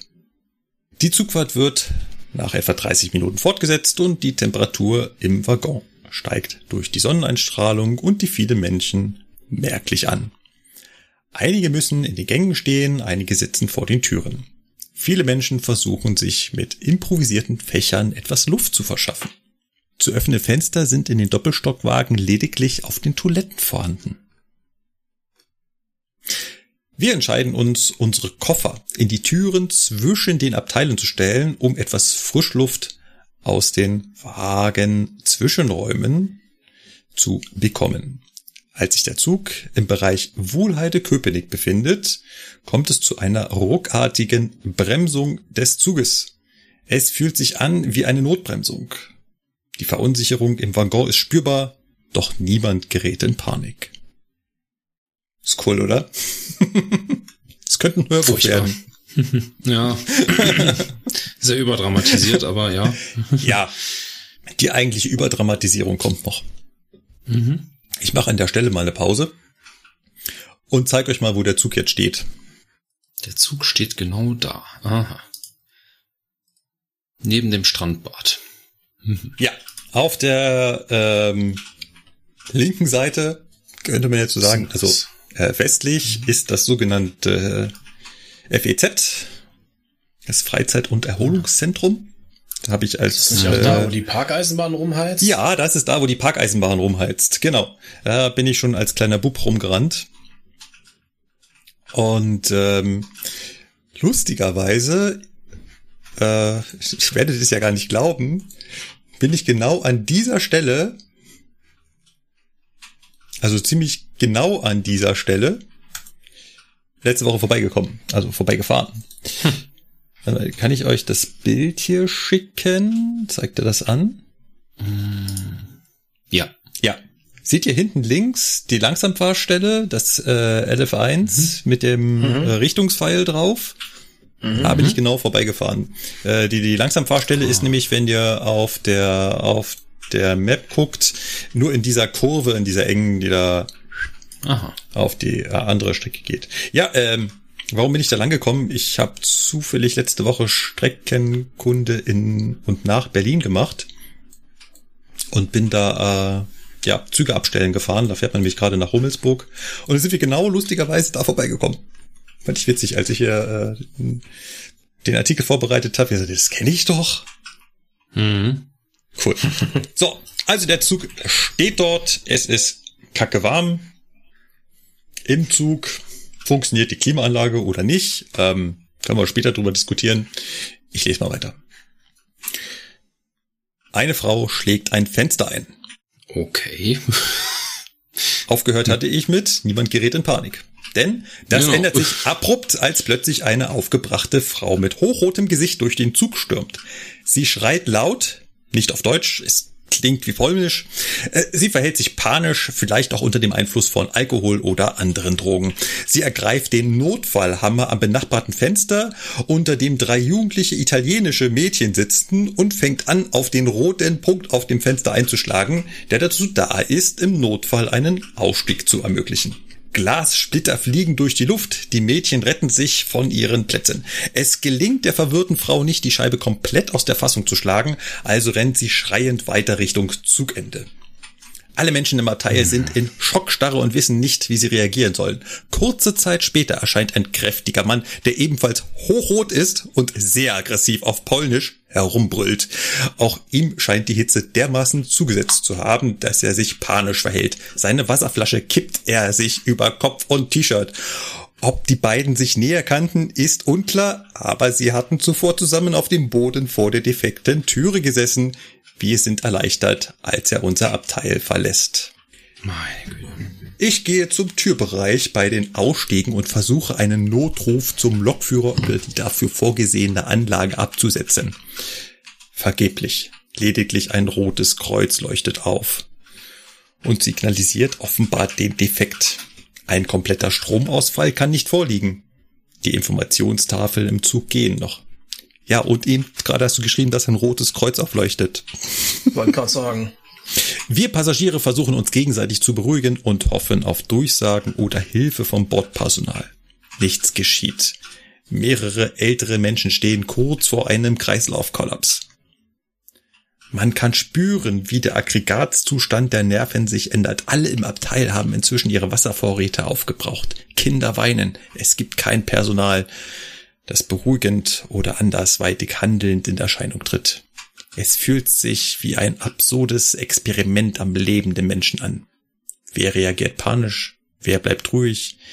Wer ist für die anderen da? Wer braucht Zeit für sich selbst? Im vorderen Abteil fängt eine Gruppe ältere Menschen an zu beten. Als ich das Vaterunser höre, komme ich mir vor wie in einem überdrehten Katastrophenfilm. Ist das jetzt mein hier gerade echt? Oh. Hm, ich muss was trinken. Weiß ich ja nicht. also das ist. das hat jetzt schon sehr gut gepasst. Aber das ist doch jetzt, also jetzt, also jetzt wird's aber langsam mal wirklich bisschen komisch, ne? Nächstes Kapitel. leicht überdreht. Oh. Zwei Soldaten ergreifen die Initiative. Zwei Bundeswehrsoldaten in Uniform ergreifen schließlich die Initiative, gehen nach vorne, öffnen eine Tür, verlassen den Zug und nehmen offenbar Kontakt mit dem Lokführer auf. Jedenfalls kommt einer der beiden, wenig später durch den Zug gelaufen und gibt uns die Information, dass die Lok defekt sei und wir nicht weiterfahren könnten. Er geht durch den gesamten Zug und gibt die Information persönlich an die Leute weiter. Eine weitere Dreiviertelstunde vergeht, bis die erste Durchsage des Personals kommt. Es gebe einen technischen Defekt am Triebfahrzeug und wir müssten nun wohl auf eine Ersatzlok warten. Mehrere Türen wurden jetzt geöffnet von den Soldaten. Die Menschen brauchen dringend mehr Frischluft. Unkontrolliert steigen Menschen aus und begeben sich damit in Gefahr. Neben dem Gleisschotter ist ein Abhang hinunter in waldiges Gebiet. Es dauert eine gefühlte Ewigkeit, bis draußen endlich Beamte der Bundespolizei erscheinen. Eine Frau in unserem Abteil hatte die 110 gewählt. Sie war nicht die einzige. Die Beamten stehen draußen, keiner besteigt zunächst den Zug. Es dauert wieder sehr lange, bis eine Durchsage erfolgt, diesmal von der Polizei selbst. Es sei eine Evakuierung des gesamten Zuges geplant. Wie und wann bleibt offen. Wir sehen Menschen bereits im Gleisbett, die aufgeregt mit den wenigen Beamten diskutieren. Langsam treffen im Waldstück erste Rettungswagen ein und auch Feuerwehrleute sind draußen zu sehen, als wir aus den geöffneten Türen schauen. Zumindest etwas Frischluft doch wir alle haben weiter Durst und bekommen keine Information, was zu tun sei. Nächstes Kapitel. Auf eigene Gefahr die Böschung hinunter. Letztlich steigen wir mit unserem Pack aus dem Waggon.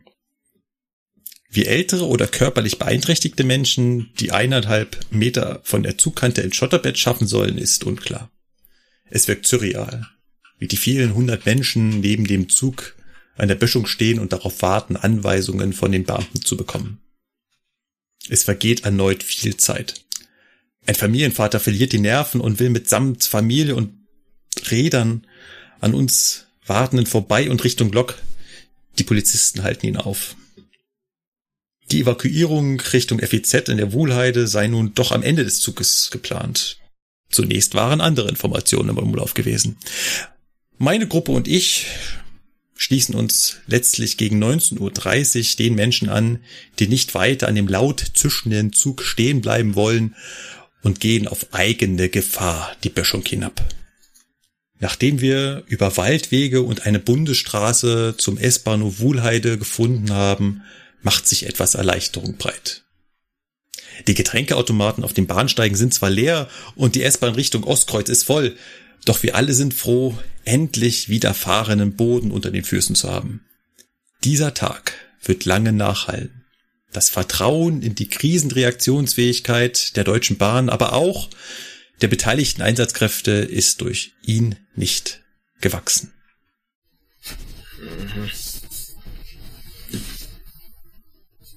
Atemberaubend, oder? Ich bin noch ganz, ich bin noch ganz fertig. Ja, also du könntest auf jeden Fall Sprecher fürs Hörbuch werden. Ja, ähm, das ist auf jeden Fall schon mal klar. Also eingeschlafen bin ich nicht. Tja, was soll man dazu sagen, ne? Ist aber auch echt eine, eine richtig blöde Situation. Ne? Also Lok ähm, im Eimer ist schwierig. Mhm. Das Ganze ist äh, sowieso eine schwierige Situation. Fangen wir mal ganz kurz vom Anfang an. Also es fing ja damit an, ähm, dass sie hoffen, dass die Klimaanlage irgendwann im Zug anspringt. Wenn der Zug losfährt. Wenn der Zug losfährt. Also wenn mhm. sie, also wir haben hier es zu tun mit einem Regionalexpress, der vorne höchstwahrscheinlich eine Baureihe 182, umgangssprachlich auch als Taos dran hat. Ich weiß gar nicht, ob 182 die richtige Ausdruck ist. Das ist hier. Ja, ja. Ja, das ist gar nicht, das ist ein Thema für sich, ob das jetzt die österreichische Bezeichnung hat oder die deutsche oder, aber wir wissen alle, worüber wir darüber reden. Und hinten halt äh, fünf Doppelstockwagen. Mhm. Also ein lokbespannter Zug. Und äh, natürlich arbeitet die Klimaanlage auch im Stand. Genau. Ja, aber es handelt sich hier nicht um APMH und AVMH-Wagen ne, mit Achsgenerator, so wie wir das letzte Folge besprochen haben. Ne? Ja. Nein, die haben eine Zugsammelschiene und äh, genau. solange die Zugsammelschiene eingeschaltet ist, wird der Zug auch mit Strom versorgt. Ähm, es kann sein, dass sie ein bisschen in der Leistung reduziert ist, solange äh, die TÜV-Freigabe gesetzt ist. Da gibt es einige Fahrzeuge, die das machen. Ja. Jetzt muss man aber halt auch sehen, die Klimaanlage hat keine Chance gegen so einen voll, übervoll besetzten Dosto. Das wird da drin immer stickig sein. Auch wenn die mhm. Klimaanlage läuft. Aber andersrum, wäre sie nicht gelaufen, hättet ihr das sehr, sehr schnell, sehr doll gemerkt. Dann wird nämlich so ein überbesetzter Regionalexpress sehr schnell unausstehlich. Also ich gehe davon aus, dass die einfach an ihrem Leistung, an ihrer Leistungsgrenze gelaufen ist und die Leute da drin halt nicht viel davon mitbekommen haben, dass die arbeitet. Aber wir wissen mhm. es nicht genau. So. Ja, das war die Ausgangssituation. Das war die Ausgangssituation. Ob es jetzt nun wirklich 27 Grad waren, ich habe vorhin mal auf wetter.com geguckt, da kannst du an die Historie schauen. Aber naja. Egal.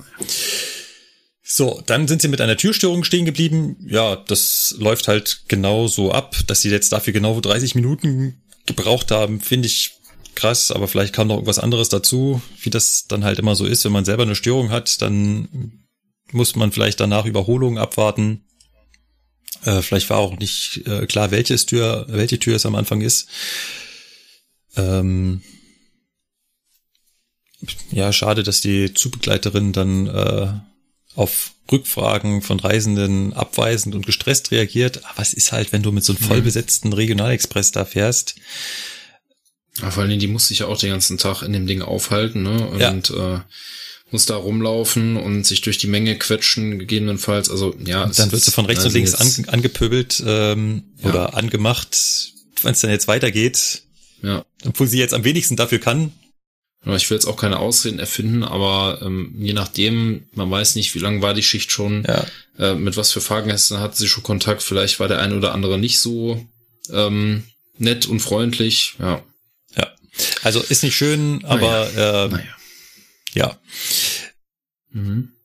Im späteren Verlauf spricht er ja auch davon, dass er sich Zugpersonal erwünscht hat, was beruhigend wirkt und sich um die Menschen kümmert. Ja, Leute, das ist kein Flugzeug, wo mehrere Flugbegleiter sich um 100 Fluggäste kümmern, sondern das ist ein Regionalexpress, der hier ähm, nachher wird, ich kann gleich noch auf einen anderen Artikel kurz was vorlesen, der so um die 300 Fahrgäste hatte, was eigentlich gar nicht so voll ist.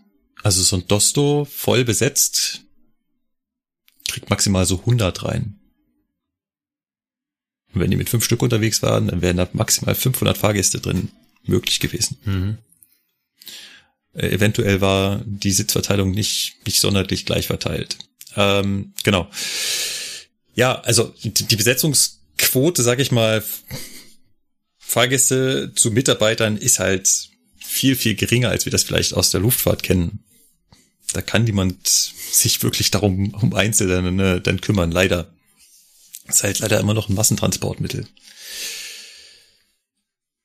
So, dann bleibt der Zug auf der freien Strecke stehen und ähm, aus scheinbar unbekannter Ursache.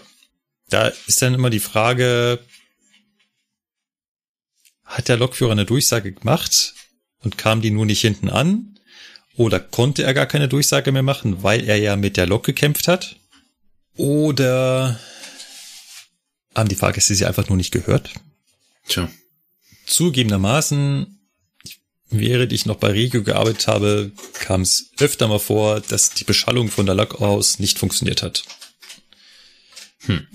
Geht halt nur über dieses äh, IS-Kabel und ähm, ja, ist halt nicht sicherheitsrelevant. Es kam in der Vergangenheit schon zu, zu äh, unschönen Aktionen, äh, weil, weil die Durchsagen nicht ankamen. Ich kenne da einen Fall äh, in, in Nürnberg, den gebe ich, äh, kann ich mal wieder zum Besten geben. Da ist eine, ein Regionalzug umgeleitet worden und hat aufgrund dessen an mehreren Halten nicht anhalten können. Und natürlich hat der Lokführer das entsprechend durchgegeben. Aus dem Zug heraus wurde der Notruf gewählt mit der Aussage, unser Zug wird gerade entführt. Hm. Ach Quatsch. Ähm, okay. Weil in einem Zugteil die Beschallung nicht funktionierte und die Leute hatten da jetzt drin ja. Panik. Sie fuhren ja plötzlich da, wo sie sonst nicht langfahren, halten nirgendwo mehr. Sie hätten jetzt Angst, dass ihr Zug entführt wird. Stimmt, ich erinnere mich. Das hatten wir, glaube ich, auch im Podcast, oder? Kann sein. Und klar, wenn das so Durchsagen nicht, Situation. Ja, wenn so Durchsagen nicht ankommen, ist das echt blöd. Mhm. So. Dann hier äh, hat der Auto gesagt, er geht zum Türbereich und versucht hat, diesen Notruf zu bedienen. Der funktioniert aber nicht. Ja. Das ist ein weiteres Indiz dafür, dass es irgendwas Problematisches zwischen dem Wagenpark und der Lok gibt. Ja, also aber auch das. Wenn schon, wenn schon eine vermutliche ja, Durchsage genau. nicht angekommen ist. Ja. Und die Sprechstelle geht dann auch nicht. Das ja. ist alles, geht alles in dieselbe Richtung. Ja. Ja. Könnte die gleiche Fehlerursache ja, gehabt haben. Ja, mhm. mutmaßlich, ne? Mutmaßlich. mutmaßlich. Äh, muss man auch sagen, auch diese Sprechstellen waren bei Rego das öfter mal nicht in Funktion. Das ist leider so eine Sache. Gut. Also, das hat auch nicht funktioniert. Jetzt stehen sie da, haben keine Informationen und ähm, sie wissen nicht so richtig, wie es weitergeht. Dann kam hier die Eskapade im Zug mit den äh, äh, mit den Menschen, die da in Panik geraten sind. Ja. Dann kommen zwei Soldaten, die die Initiative ergreifen. Es gibt auch ein Interview mit diesem Soldaten. Ich werde es mit verlinken. Hm. Sie haben ja den Zug verlassen. Natürlich kann man den Zug auch, wenn die Türen verriegelt sind, jederzeit verlassen. Wenn der Zug steht, kann man die Türnotentriegelung bedienen und äh, kommt aus diesem Zug raus. Sollte man das tun? Nein. Es sei denn, der Zug brennt. Das ist so die einzige Sache, wo ich sage, ja, da nehme ich die Gefahr, den Zug zu verlassen, in Kauf. Aber solange es nur darum geht, äh, dass da drin warm ist, ist das keine gute Idee. Was man als Bundeswehrsoldat machen kann, was ich gut gefunden hätte, wäre, wenn sich jeder von ihnen halt so eine Tür geschnappt hätte, sie aufgemacht hatte und in der Tür stehen geblieben wäre und gesagt, Leute, ich mache euch hier die Tür auf, aber keiner kommt an mir vorbei. Das wäre richtig gut gewesen. Mhm. Selbst aussteigen ist halt echt nicht, nicht ja. sonderlich klug. Ja, ist halt gefährlich, ne? Also, mein, ja, klar, die Jungs sind im Gelände trainiert vielleicht, ne? Also, wer weiß, wer, was deren Dienstgrad ist, was deren Aufgabe ist ähm, bei der Bundeswehr. Aber ja, die sind jetzt erstmal grundsätzlich, die sind ja nicht dumm, die können auch im Gelände rumlaufen, ja, klar. Aber das Problem ist halt, ne, man sagt das immer so schön hier bei der Bahn, ne, die Gefahren aus dem Eisenbahnbetrieb sind halt trotzdem noch da. Ja, also das können Stolperfallen sein, das können bewegliche Teile äh, im Gleis sein, das können Züge sein, die auf Nachbargleisen verkehren. Es hat die Oberleitung auch auf dem Zug liegen können. Ähm, das weiß man vorher nicht. Mhm. Das ist genau so. Es hätte auch die Oberleitung auf dem Zug liegen können. Ja. Ähm, der Zug hätte sich genau in dem Moment in Bewegung setzen können. Mhm. Und andere Züge fahren da. Also keine, keine gute Idee. Ja. So. Ähm,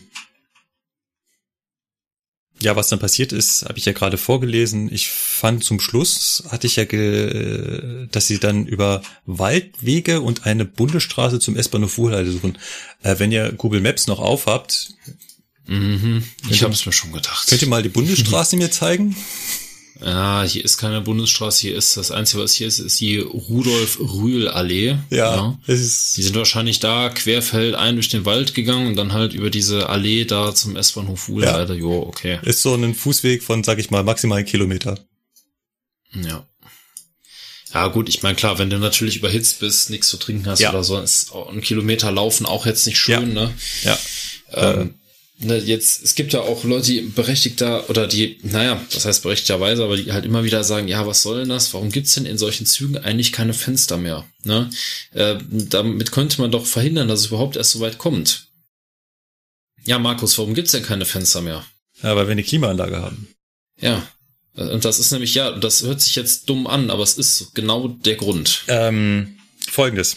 Dat, dazu zwei Sachen. Also zum einen, es, ähm, die S-Bahn München und auch die, die, die S-Bahn bei euch haben ja, ihr seid ja noch mit dem 423 unterwegs. Und der 423 hat sowas wie eine Klimaanlage. Es ist keine echte Klimaanlage, also sie versucht zumindest zu klimatisieren.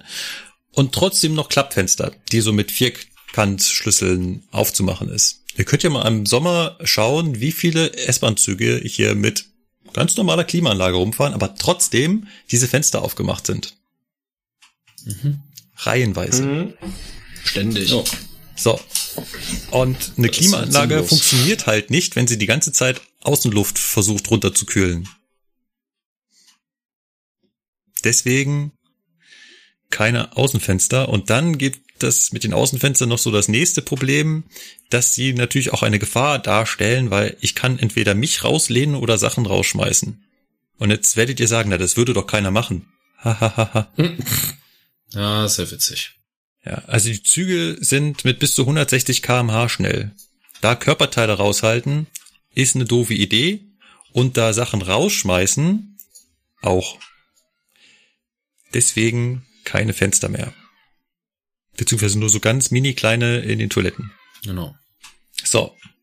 Ich möchte an der Stelle noch ähm, die Aussage der Bahn dazu vorlesen. Denn jetzt ein Artikel vom RBB, über diesen defekten Zug. Auf erneute Nachfragen von RBB24 sagte ein Bahnsprecher dann am Dienstag, der Zug hätte nach einer halben Stunde weiterfahren können, wenn die Türen nicht geöffnet worden wären. Hm. Hm. Ist das so? Man weiß es nicht. Ein Fahrgast hatte dem RBB geschildert, dass Bedienstete der Bundeswehr die sich in dem RE befanden, die Türen des Zuges geöffnet hätten, um für frische Luft zu sorgen. Ein User berichtete außerdem, dass es eine Durchsage gegeben, gegeben hätte, dass die Türen geöffnet werden, jedoch niemand den Zug verlassen solle. Hm. Auch zur Funktion der Klimaanlage gibt es widersprüchliche Angaben. Nach RBB-Informationen stand der Zug einige Zeit mit ausgeschaltetem Motor und entsprechend auch ausgeschalteter Klimaanlage auf dem Gleis. Mhm. Ja, okay. Hm. Also die Lok Schwierig. vorne hat definitiv keinen Motor, den man ausschalten kann. Was hier, wo er gemeint ist, ähm, ist, dass die Lok halt neu gestartet wurde. Batterie-Reset. Das schreibt sie danach auch. Also die Bahn teilt am Montag mit, genau, dass die Klimaanlage nur etwa zehn Minuten nicht in Betrieb gewesen sei. In dieser Zeit sei die Lok resettet worden, um die Fahrtüchtigkeit des Zuges wiederherzustellen. Ein User berichtete jedoch am Dienstag, dass das Abteil, in dem er saß, schon zu Beginn warm gewesen sei und dass der Zug ohne laufende Klimaanlage zum Stehen gekommen sei. Das Thema mit der Klimaanlage hatten wir schon geklärt. Nach Angaben der Bahn befanden sich rund 300 Menschen an Bord. Also damit war der Zug nicht maximal ausgelastet. Also ich sag mal so, ähm, kann man, also selber, also mir selber fällt das auch immer schwer, in so einem DOS zu beurteilen, ob die Klimaanlage läuft oder nicht. Kann, also kann ich das, kann man das beurteilen, ob die Klimaanlage läuft in so einem Dosto, wenn man jetzt nicht genau vorm Schaltschrank sitzt? Weil das ist ja wirklich nicht einfach, ne? Also ähm, ich glaube, manchmal, in so einem vollbesetzten Zug ist es echt schwer zu sagen, ja. ob die volle Kanne läuft oder nicht. Oder ob sie vielleicht nur auf einer Seite läuft. Äh, ja. Genau. Also Fakt ist, ne, die Dostos, also wenn ich mir jetzt auch das Foto angucke, ne, das sind halt äh, wie Dosto 03 Wagen oder so, ne, also irgendwie so, bisschen, keine Ahnung, so Anfang der 2000er. Klimaanlage haben die alle, ja, sicher. Ähm, aber ich weiß jetzt nicht, je nachdem, wie hoch die Außentemperatur ist und wenn halt oft die Tür auf und zu geht, ähm, wer weiß, was da los war, ne? Vielleicht war auch irgendwas mit der Lok, vielleicht hat die auch ständig die Zugsammelschiene ausgeschaltet, konnte dann aber noch fahren, bis es dann irgendwann nicht mehr ging, ja, und der Hauptschalter gefallen ist oder so. Eventuell. Das kann auch alles möglich sein, ne? Genau. Ja, wirklich vielfältige Gründe. Warum es nicht funktioniert haben könnte, genau. Wir raten ganz klar davon ab, die Türen eigenständig zu öffnen, sagt ein Sprecher der Feuerwehr. Passagiere liefen gleich in mehrfacher Hinsicht Gefahr durch Stromschläge, schnellfahrende Züge, durch ihre Geschwindigkeit, nee, die durch ihre Geschwindigkeit eine Sogwirkung hätten oder sie könnten im freien Gleisbett durch Bahnschwellen, Gleise, Steine oder Kabel stolpern. Auch die Bahn mahnte vor eigenständigem Handeln in solchen Situationen abzusehen. So schwer es auch fallen mag, sind alle Reisenden angehalten, im Zug zu bleiben und auf Anweisungen unserer Kundenbetreuerinnen zu warten und niemals eigenständig auszusteigen.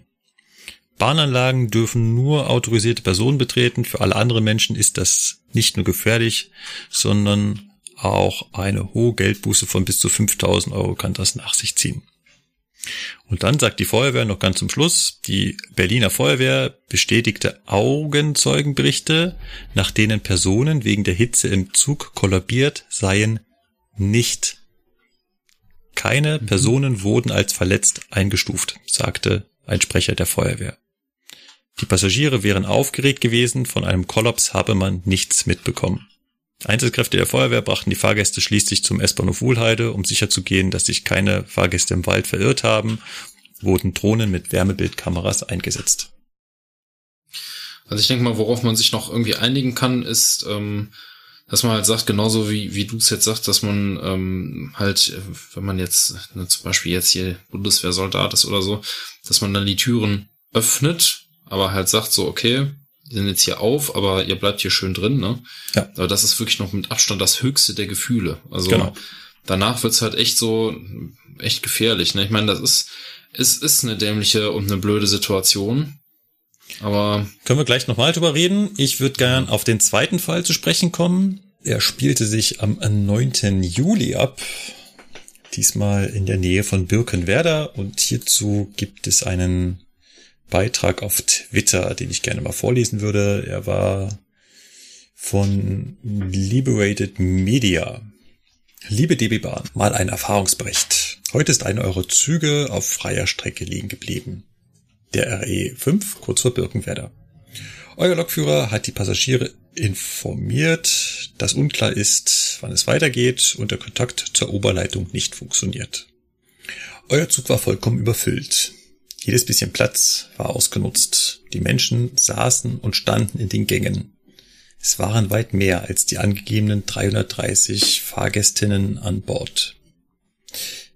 Der Zug hat sich sehr schnell erhitzt. Es waren Babys, Kinder, alte Menschen und viele Hunde an Bord. Nach wenigen Minuten herrschten wirklich gefährliche Temperaturen. Die Fenster ließen sich nicht öffnen. Als einige Menschen ernsthafte gesundheitliche Probleme bekamen, versuchten wir die Türen mit dem Notöffnungsmechanismus zu öffnen. Dies funktionierte in unserem Waggon nicht.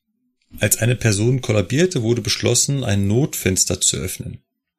Klammern einzuschlagen. Zwei kräftige Personen hämmerten mehrere Minuten darauf ein. Das Fenster war wohl sehr stabil. Es gelang nicht. Erst mit Fußtritten konnte das Fenster geöffnet werden.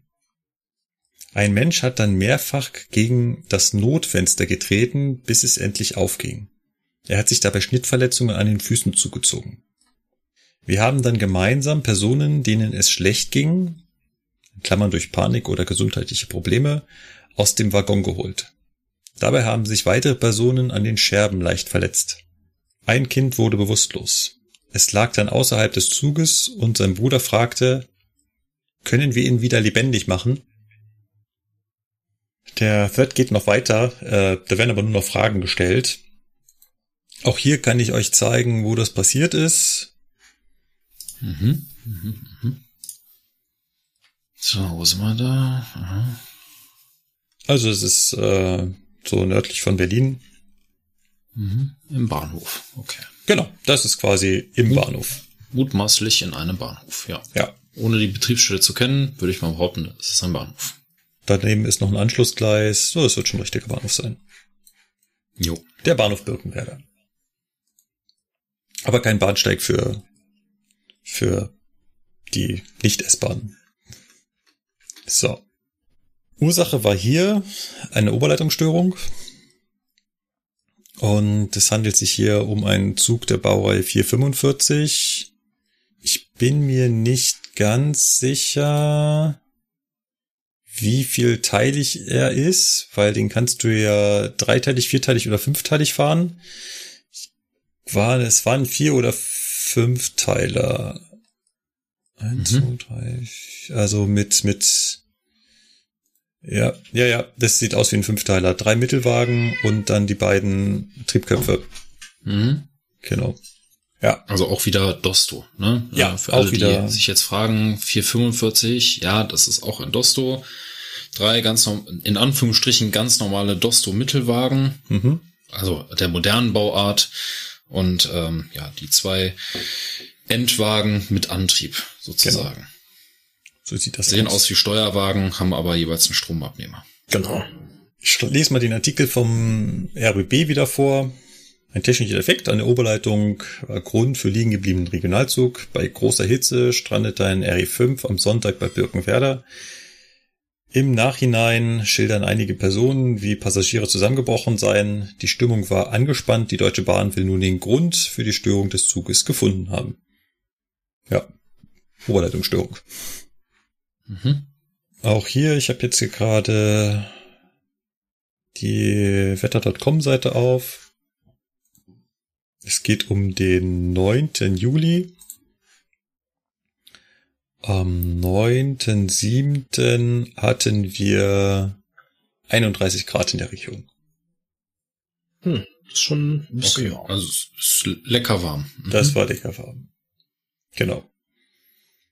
Ja, dann ist natürlich Oberleitungsstörung ist ähm, ja ist absoluter Endgegner. Ne? Also da ist dann auch, da kann auch der Lokführer nichts machen. Da ist dann einfach dumm gelaufen. Ja. Auch hier, wie eben gerade schon auf dem äh, Twitter-Beitrag berichtet, schreibt auch der RBB, einige Reisende verließen eigenmächtig den Zug und liefen auf die Gleise die Bahn mitteilte, das Unternehmen verwies darauf, dass dies lebensgefährlich sei. In diesem Fall sogar besonders lebensgefährlich, weil was ihr vielleicht auf Maps gesehen habt, ähm, läuft daneben ja direkt die S-Bahn. Ja, hallo Stromschiene. Genau, und die S-Bahn Berlin fährt mit Gleichstrom, mit einer Stromschiene, die am Boden läuft. Da sind 750 Volt Gleichstrom drin. Wenn man dagegen kommt, ist man tot. Wenn du es blöd anstellst, auf jeden Fall, ja. Ja, also die ist oben abgedeckt, ne? Man müsste von unten gegenkommen, aber äh, auch das passiert. Und ähm, das ist richtig, richtig gefährlich. Also ich bin mal in einem Abstellbahnhof ähm, in Berlin über so eine Stromschiene gestiegen. Da war das dafür vorgesehen. Boah, das gruselt mhm. einen. Man fühlte sich zunächst alleingelassen, schreibt der RBB, wie eine RBB-Reporterin berichtete, die sich ebenfalls in der Regionalbahn befand. Ist das immer praktisch, oder? Dass die Presse immer direkt ja, die ist immer mittendrin. Carla Kolumna war vor Ort. Ja, es gab es zunächst keine Durchsagen, warum der Zug der freie Strecke zum Stehen gekommen war. Man fühlte sich zunächst alleingelassen, aber das Zugpersonal wusste ja auch erstmal nicht mehr. Äh, nach ihren Angaben folgte dann eine Durchsage, dass der Zug kaputt sei. Anschließend wurde darauf hingewiesen, dass die Leute nicht auf die Schienen sollen, weil das gefährlich sei. Genau. Zugreisende, die sich draußen aufhielten, sollen auch umgekippt sein, berichtete nach Angaben der RBB-Reporterin ein Passagier, der sich als Arzt ausgab. Er gab sich als Arzt aus. Impliziert jetzt, er ist eigentlich gar keiner. Okay. Weiß ich nicht. Also das, das wäre jetzt wirklich noch so der Plot-Twist, am, Ende des Artikels steht übrigens nochmal zur Auflösung, der war gar kein Arzt. Ja, genau. gut. was hier halt komisch ist, ist, dass die, dass die Notentriegelung nicht funktioniert haben soll. Das kann ich mir nicht vorstellen. Also es kann mal sein, dass das an einer Tür mal nicht geht. Ja, Sachen können kaputt gehen, aber dass an einem ganzen Wagen die Notentiegelung nicht funktioniert. Hui, gut. Ich, meine, ich will jetzt keinem was unterstellen, aber vielleicht haben sie auch dummerweise genau da die Notentriegelung ausprobiert, wo eine Tür abgesperrt war. Wenn die mit dem Vierkant abgesperrt ist, dann geht das auch nicht. Ja. Also dann ist die halt auch echt zu. Ja. Dann äh, das Fenster. Also das war kein Notausstiegsfenster. Die haben ein normales Fenster so lange bearbeitet, bis sie es insgesamt aus der aus dem Fensterrahmen, aus dem Gummi herausgedrückt hatten. Mhm. Ja. Warum sie nicht da die mit dem Nothammer. Also wir haben ein wenig philosophiert. Ich kenne den 445 jetzt auch nicht äh, genau. Es gibt ja zwei Varianten. Ne? Einmal gibt es die Variante mit dem Nothammer, bei dem du diesen roten Punkt schlagen musst. Und dann machst du eigentlich mit dem, nicht mit dem Hammer das Glas kaputt, sondern in diesem roten Punkt ist so ein, ja, vereinfacht gesagt, ein spitzer Stein drin. Und den schlägt man damit quasi an und der lässt dann die Glasscheibe zerspringen. Dann kann man die halt insgesamt mhm. einfach sehr einfach rausdrücken. Und dabei zerspringt die auch nicht in Glasscheiben, sondern die wird halt in und aus mit Folie zusammengehalten. Ja. Und dann kann man die einfach rausdrücken. Gibt's auch Videos davon, auf YouTube kann man sich angucken. Ähm, und die zweite Variante. v VSG, ne? Mhm. Verbundsicherheitsglas. Genau. Also ist eine Folie zwischen den beiden Scheiben, die nämlich genau verhindern soll, dass da Scherben entstehen, eine Million Glassplitter rumfliegen. Genau das passiert nicht damit, sondern die verliert nur durch das Zerbröseln ihre Stabilität und dann kann ich die halt aus dem Rahmen herausdrücken. Genau. Und die zweite Variante ist, die es auch gibt, sind Notausstiege, wo man diesen Fenstergummi herausziehen kann. Der ist dann ja. auch so gekennzeichnet. Es gibt eine Stelle, wo ich anfassen kann und kann dann mit relativ viel Gewalt daran ziehen. Und wenn ich den rausgezogen habe, kann ich danach das Fenster auch einfach rausdrücken. Gibt's ganz klassisch bei den ICEs, bei den, also beim ICE 1, 2 und beim ICE 3, ähm, die Einstiegstüren, die haben solche ähm, Notausstiegfenster mit diesen Gummilippen. Ja. So. Jetzt lasst uns mal über die beiden äh, über die beiden Züge reden.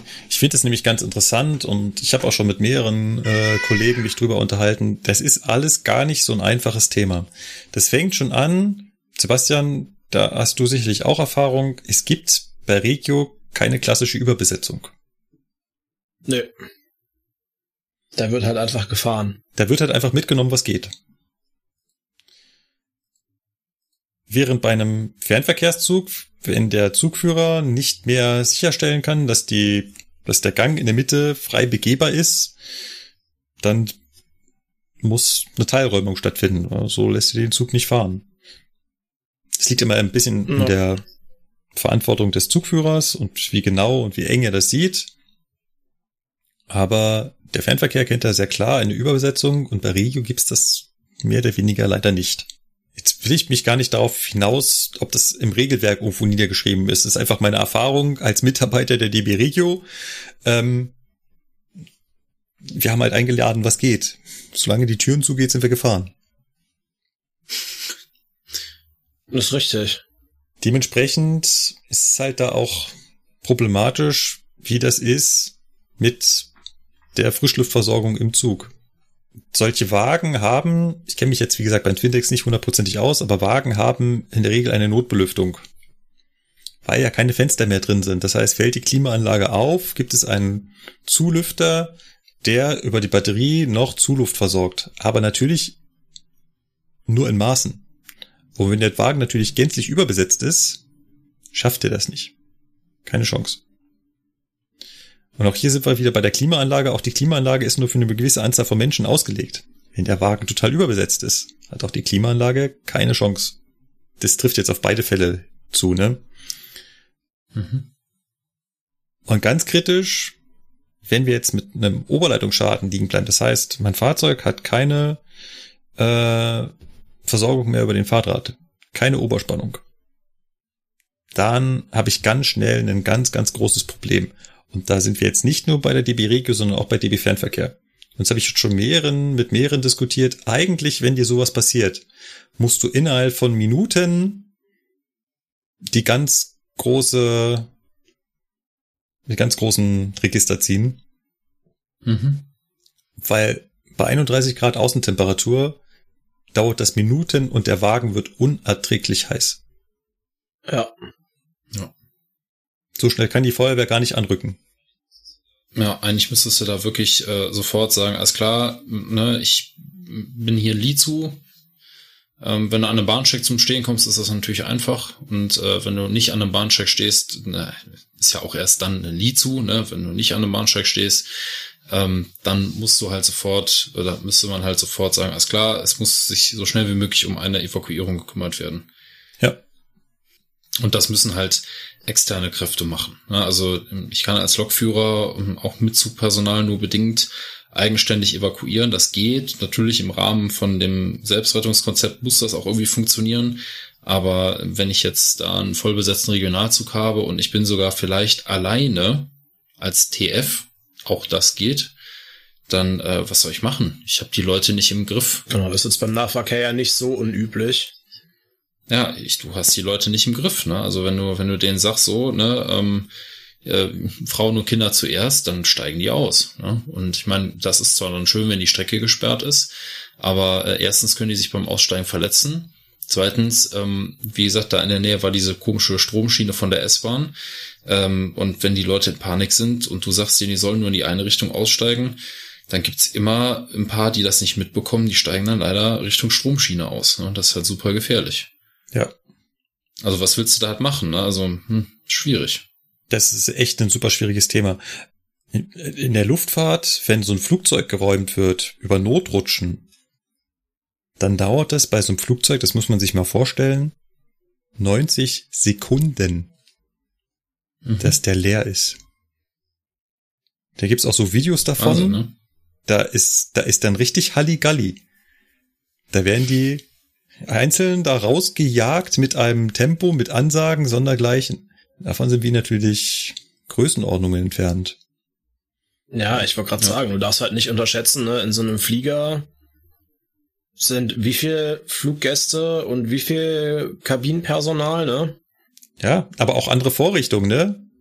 Also, ja klar, und auf so einem RE ist der Zugbegleiter halt schlechtestenfalls alleine, wenn ein Zug, ja. wenn überhaupt ein Zugbegleiter da ist, ne? Und dann hast du einen Zugbegleiter für einen ganzen Zug, der aus einzelnen Teileinheiten gebildet ist. Ja, dann hast du vorne einen Zugbegleiter und in den zwei hinteren niemanden. Ja. Da ja. ist man da alleine. Aber muss man sich eventuell da auch alleine zu helfen wissen. Da muss man halt auch alleine so eine Notentriegelung bedienen können, aber eventuell nicht gleich aussteigen. Sondern einfach nur Frischluft reinholen. Ja, es ist echt ein, äh, ein verzwicktes Thema. Mal gucken, ob sich da in Zukunft was ändern wird ob das Thema nochmal aufkommt. Stichwort Überbesetzung. Wird man sehen, ne? Ob ähm, für uns Anweisungen kommen, im Zweifelsfall sofort die Polizei oder Feuerwehr, also sofort Rettungskräfte äh, herzukriegen. Was man natürlich sicher machen könnte, wäre sofort nicht nur Strecke sperren, sondern auch so eine Stromschiene kann man ja abschalten. Das wäre mhm. zumindest mal eine Maßnahme. Äh, dann ist sie zwar noch nicht geerdet und berührungsmöglich, aber sag mal, das wäre zumindest mal eine Möglichkeit, um die Gefahr zu verringern. Aber einfach ist das nicht. Nee, auf gar keinen ja, Fall. Das ist richtig. Und wenn ich solche, solche, wenn ich solche Maßstäbe anlege wie beim Flugverkehr, was schon ziemlich cool wäre, aber dann muss ich halt da ein ganz anderes Sicherheitskonzept fahren, mit ganz anderen technischen Einrichtungen. Ja. Kann man sich ein Rettungs, kann man sich so eine, so eine, so ein Rettungsboot für so einen Zug vorstellen? Rettungsboot. Ja, oder so eine Rettungsrutsche. hm. Ja, weiß nicht. Ja. ja. Also zum Glück war ich bisher noch nicht in der Situation, also weder bei der S-Bahn als beim Regionalverkehr und auch beim Fernverkehr nicht, dass es so kritisch wurde. Was ich mich auch immer frage, man kriegt ja so wenig von dem Zugpersonal mit. Hat das wirklich so wenig gemacht? Oder haben die Fahrgäste das einfach nur nicht mitbekommen und der war eigentlich am Rödeln und am Entertainen und am Machen und am Tun? Es kommt ja darauf an, ne? Also vielleicht war der ja auch schon, vielleicht konnte der nicht entertainen, weil der in einem anderen Wagen schon dabei war, sich um die Leute zu kümmern. Ja. Ja, da war, weil da ging es schon einem schlecht. Dann hat er sich um den gekümmert, ne? Dann klar, in den ganzen anderen Wagen parallel äh, geht's den Leuten dann auch nicht besser. Und da ist natürlich schnell der Eindruck, ja, das Zugpersonal kümmert sich nicht. Ja, ne, weil es halt vielleicht einer auf 500 Mann ist, ne, ist jetzt übertrieben, 300, sagen wir mal 300 Mann, Frau, ja, und äh, vielleicht hilft er gerade einem Fahrgast schon, ja, und dann ist er natürlich schon ausgelastet, ne. Ja, auch guter Punkt, guter Punkt. Ist halt, ach, es ist halt schwierig, weißt du, wenn du nicht in der in der Situation dabei warst und wie gesagt als als äh, Fahrgast, der ja nur in einem Wagen sitzt, du hast ja auch keinen Überblick über den ganzen Zug wer weiß, was wirklich in dem Rest von dem Zug los ist. Ne? Also ähm, ja. vielleicht wird ähm, der Zugbegleiter da schon von anderen Fahrgästen äh, benötigt, in Anspruch genommen, wie auch immer. Ne? Und dann äh, ist natürlich dann schwierig zu sagen, so hey, äh, die haben sich nicht gekümmert. Also kann man so nicht sagen. Nee. Ja, ist ja, ist ja auch im Nachhinein, wenn man nicht in der Situation ist, immer deutlich einfacher, irgendwie zu sagen, ja, hätte, hätte, könnte, müsste, keine Ahnung Ne, wenn man in der Situation ist, dann hat man einfach auch teilweise die Ruhe nicht, weil halt alle was gleichzeitig von einem was wollen, man sich um 500 Sachen gleichzeitig kümmern muss, damit es relativ zügig über die Bühne geht. Also ja, ist einfach eine scheiß Situation. Richtig. Wie gesagt, mal gucken, was da, was da in Zukunft so passiert, weil es wäre äh, wirklich mal interessant, ob es da eine Konzeptanpassung gibt. Ja wäre sowieso mal eine Maßnahme, dass auf den Regio-Zügen, vielleicht jetzt mal mit Ausnahme der S-Bahn, äh, aber dass auf den Regio-Zügen grundsätzlich Personal drauf ist. Weil als Triebfahrzeugführer bist du da halt sonst echt alleine. Da kannst du nichts machen. Das ist natürlich noch viel schlimmer, dass es äh, Züge gibt, wo wirklich kein Personal mehr da ist. Und wenn es dann auch ein lokbespannter Zug ist. Ja, und der Lokführer sitzt ja, auf dem Triebfahrzeug. Tschüss. Ja. Ja, nicht, ja, nicht nur das. Es kann ja auch einfach ein doppelter, äh, hier so ein doppelter Twindeck sein. Mhm. Ja, dann ist im hinteren Zugteil halt mhm. keiner. Ne? Das ist dann schön, dass vorne der Lokführer noch aus seiner, seinem Führerraum rauskommen kann und dann noch irgendwie im Zug helfen kann. Aber erstens ist das dann auch wieder nur einer für so einen ganzen vier- oder fünf Wagenzug. Äh, und zweitens, was ist denn, wenn da noch ein zweiter Zugteil dranhängt? Ja. Ja. ja. das ist, das geht halt nicht. Und äh, ich steig auch nicht einfach auf freier Strecke aus, im einen Zugteil aus und gehe in den anderen rein. Nee, sondern ich habe ja im Zweifelsfall auch die eins, also ich bin derjenige, der die Möglichkeit hat und der einzige ist, der noch irgendwie Kontakt zu irgendwem hat, zu einem Fahrdienstleiter, der mir das Abschalten der Stromschiene bestätigt oder keine Ahnung, zur Leitstelle, die mich auf dem Laufenden hält, wann die Busse da sind, die Rettungskräfte da sind, wer weiß. Ne? Also so ein Lokführer hat dann ja auch ein bisschen was zu tun. Richtig. Naja, schwierig, schwierig. Absolut. Gut. Dann sind wir mit der Presseecke soweit fertig. Das waren ja die zwei von dir angesprochenen Artikel. Mhm. Und wollen wir noch Feedback machen? Ein ja, bisschen? Doch. Ja, ne? Wir können noch. Ah, okay. Ja, wunderbar, wunderbar. Okay. Ich fange mal an. Ich versuche, wie gesagt, äh, immer äh, was aus den aktuelleren rauszusuchen und sie durchzuarbeiten. Und bei Folge 70 erzähle ich was von meinem Katastrophenzug, wo ich da das, was man sonst auf dem Simulator sieht, mal in echt ausprobiert habe und erzähle dann ständig, dass man da, äh, dass ich da beim Frankenwaldstadion gestanden habe. Es gibt natürlich kein Frankenwaldstadion. Also die Station heißt Frankenstadion, nicht Frankenwald. Meine Güte. Es war mir schon beim, beim Schneiden aufgefallen, aber was soll man denn so machen? Ja, dann wurden wir immer wieder gefragt, mal so eine dumme Frage nach zweieinhalb Monaten und immer noch kein Twitter-Post oder auch nur eine Folge. Was ist denn los? Wäre wirklich schade, wenn ihr aufhört. Nein, wir haben nicht aufgehört. Wir machen weiter. Nein. Genau. ihr müsst uns, ihr müsst euch unsere geistigen Ergüsse noch eine Weile anhören. Ja.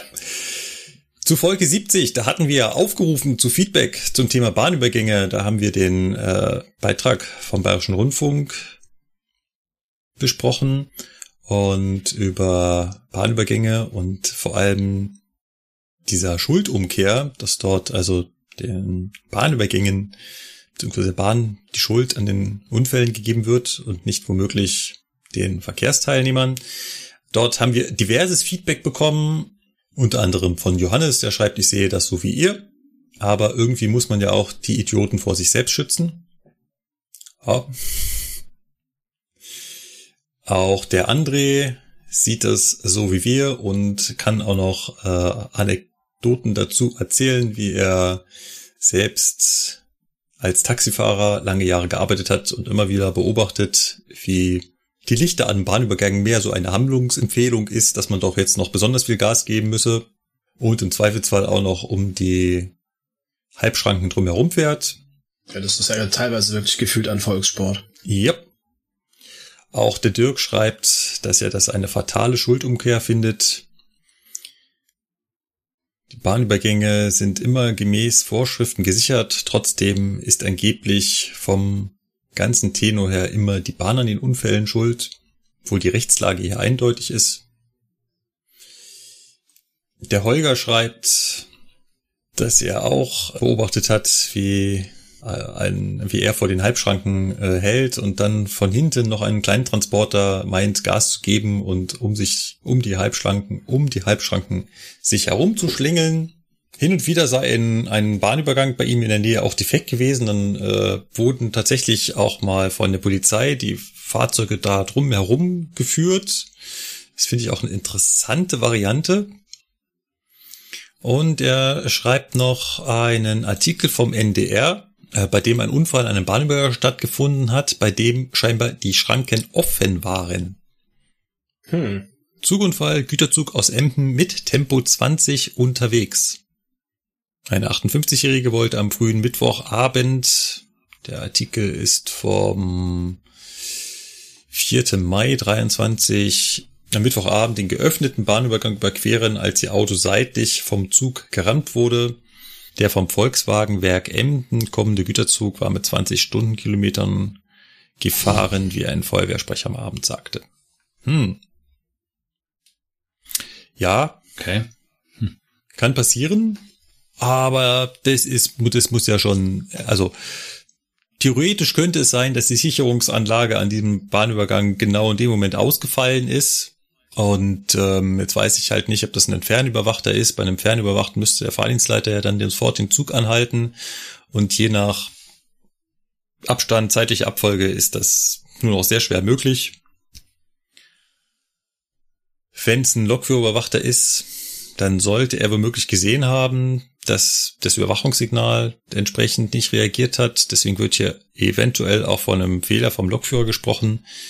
Ähm, es könnte natürlich auch sein, dass die, der Bahnübergang korrekt eingeschaltet hat, aber sich die Schranken trotzdem nicht gesenkt haben, weil das Überwachungssignal prüft ja nur, dass der Bahnübergang eingeschaltet hat. Nicht, dass sich wirklich jetzt die Schranken unten sind, weil das können sie gar nicht. Die gehen viel später runter. Also es kann sich tatsächlich um einen technischen Defekt handeln. Was hier genau der Fall war, weiß ich nicht. Interessant ist, dass der Güterzug dann nur mit 20 kmh unterwegs war. Das ist ein Anschlussgleis. Also das ist ein Gleis, was vom, vom Rangierbahnhof Emden zum VW-Werk führt. Ähm, das, ja, da fahren halt Rangierfahrten. Ne? Hm. Oder vielleicht sind es vielleicht sind's auch Zugfahrten bis zu einem gewissen Punkt, aber diese Strecke ist jetzt keine Hauptbahn, sondern das ja. ist wirklich ein Anschluss zu dem Werk. Da könnte natürlich sein, dass hier noch eine andere Variante der Sicherung stattfindet. Äh, gibt ja dann auch so Gleise, die, die vorher, also wo die Hilfseinschaltung immer vom Lokführer erfolgen, erfolgen muss und sowas. Richtig. Ja. Äh, das weiß ich natürlich nicht. Jetzt kann man natürlich andersrum fragen, ja, das Andreaskreuz ist ja trotzdem da, bei 20 kmh sollte ich einen Zug kommen sehen, vielleicht auch bei geöffneten Bahnübergang mal nach rechts und links schauen. Aber ich kann auch verstehen, wenn man das nicht macht, weil ein offener Bahnübergang ist eigentlich immer das Zeichen für, ich kann jetzt da drüber ohne Probleme. Ja. Das wäre so, als ob das ich bei halt einer, so ja. Ja, das ist genau das. Also ich weiß genau, was du sagen willst. Das, ähm, ein offener Bahnübergang suggeriert halt einfach auch, dass ich darüber fahren kann. Ne? Ja. Also ich bin jetzt kein Straßenverkehrsordnungsexperte. Ich habe da irgendwie mal im Kopf, dass man sich unabhängig von der Bauart des Bahnübergangs aufgrund des Andreaskreuzes irgendwie langsam nähern soll oder auf jeden Fall irgendwie bremsbereit sein soll oder so. Aber also selbst wenn das so wäre, ja, äh, ich kann das schon verstehen, dass die Leute berechtigterweise sagen, ey, wenn die Schranke oben ist, ja, da muss ich mich doch auch einfach mal darauf verlassen können, dass da kein Zug kommt. Ja, genauso ist es ja bei uns auch, ne? Wir müssen uns auch, wenn das Überwachungssignal BU1 zeigt, einfach mal darauf verlassen, dass so ein Bahnübergang richtig funktioniert. Wir können ja nicht trotzdem immer schon mal eine Vollbremsung machen, um den Zug mal ein bisschen abzubremsen, ne? Von daher, ich finde, das ist schon auch irgendwo berechtigt. Ne? Ja. Und äh, das in Emden, das hört sich eher nach ähm, ja, Fehler äh, Personal an. Ich jetzt okay. einfach mal mutmaßen. Ja. Auch Elisabeth hat zu dem Thema Bahnübergang geschrieben. Ähm, ich fand, sie äh, hat noch einen ganz amüsanten Vergleich gezogen. Sie findet es eigentlich komisch, dass Bahnübergänge überhaupt erlaubt sind. Es würde niemand äh, auf die Idee kommen, einen Radweg und eine Autobahn zu kreuzen. Auch nicht mit entsprechenden Sicherungsmaßnahmen. Ja.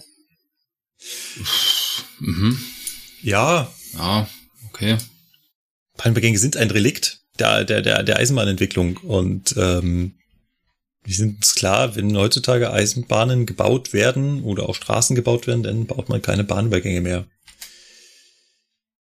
Was richtig ist. Ja.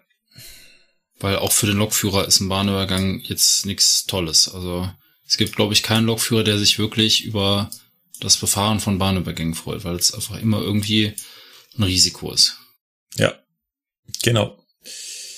Dann schreibt noch ein, äh, dann schreibt noch ein anonymer Kommentator, dass man auf jeden Fall auch an vulnerable, oh, das ist ein schönes Wort, vulnerable Gruppen denken soll, also zum Beispiel Kinder, psychisch, physisch Kranke und Alte, die vielleicht mit Bahnübergängen und mit den äh, Blinklichtern nicht so klarkommen oder einfach auch nicht so schnell unterwegs sind.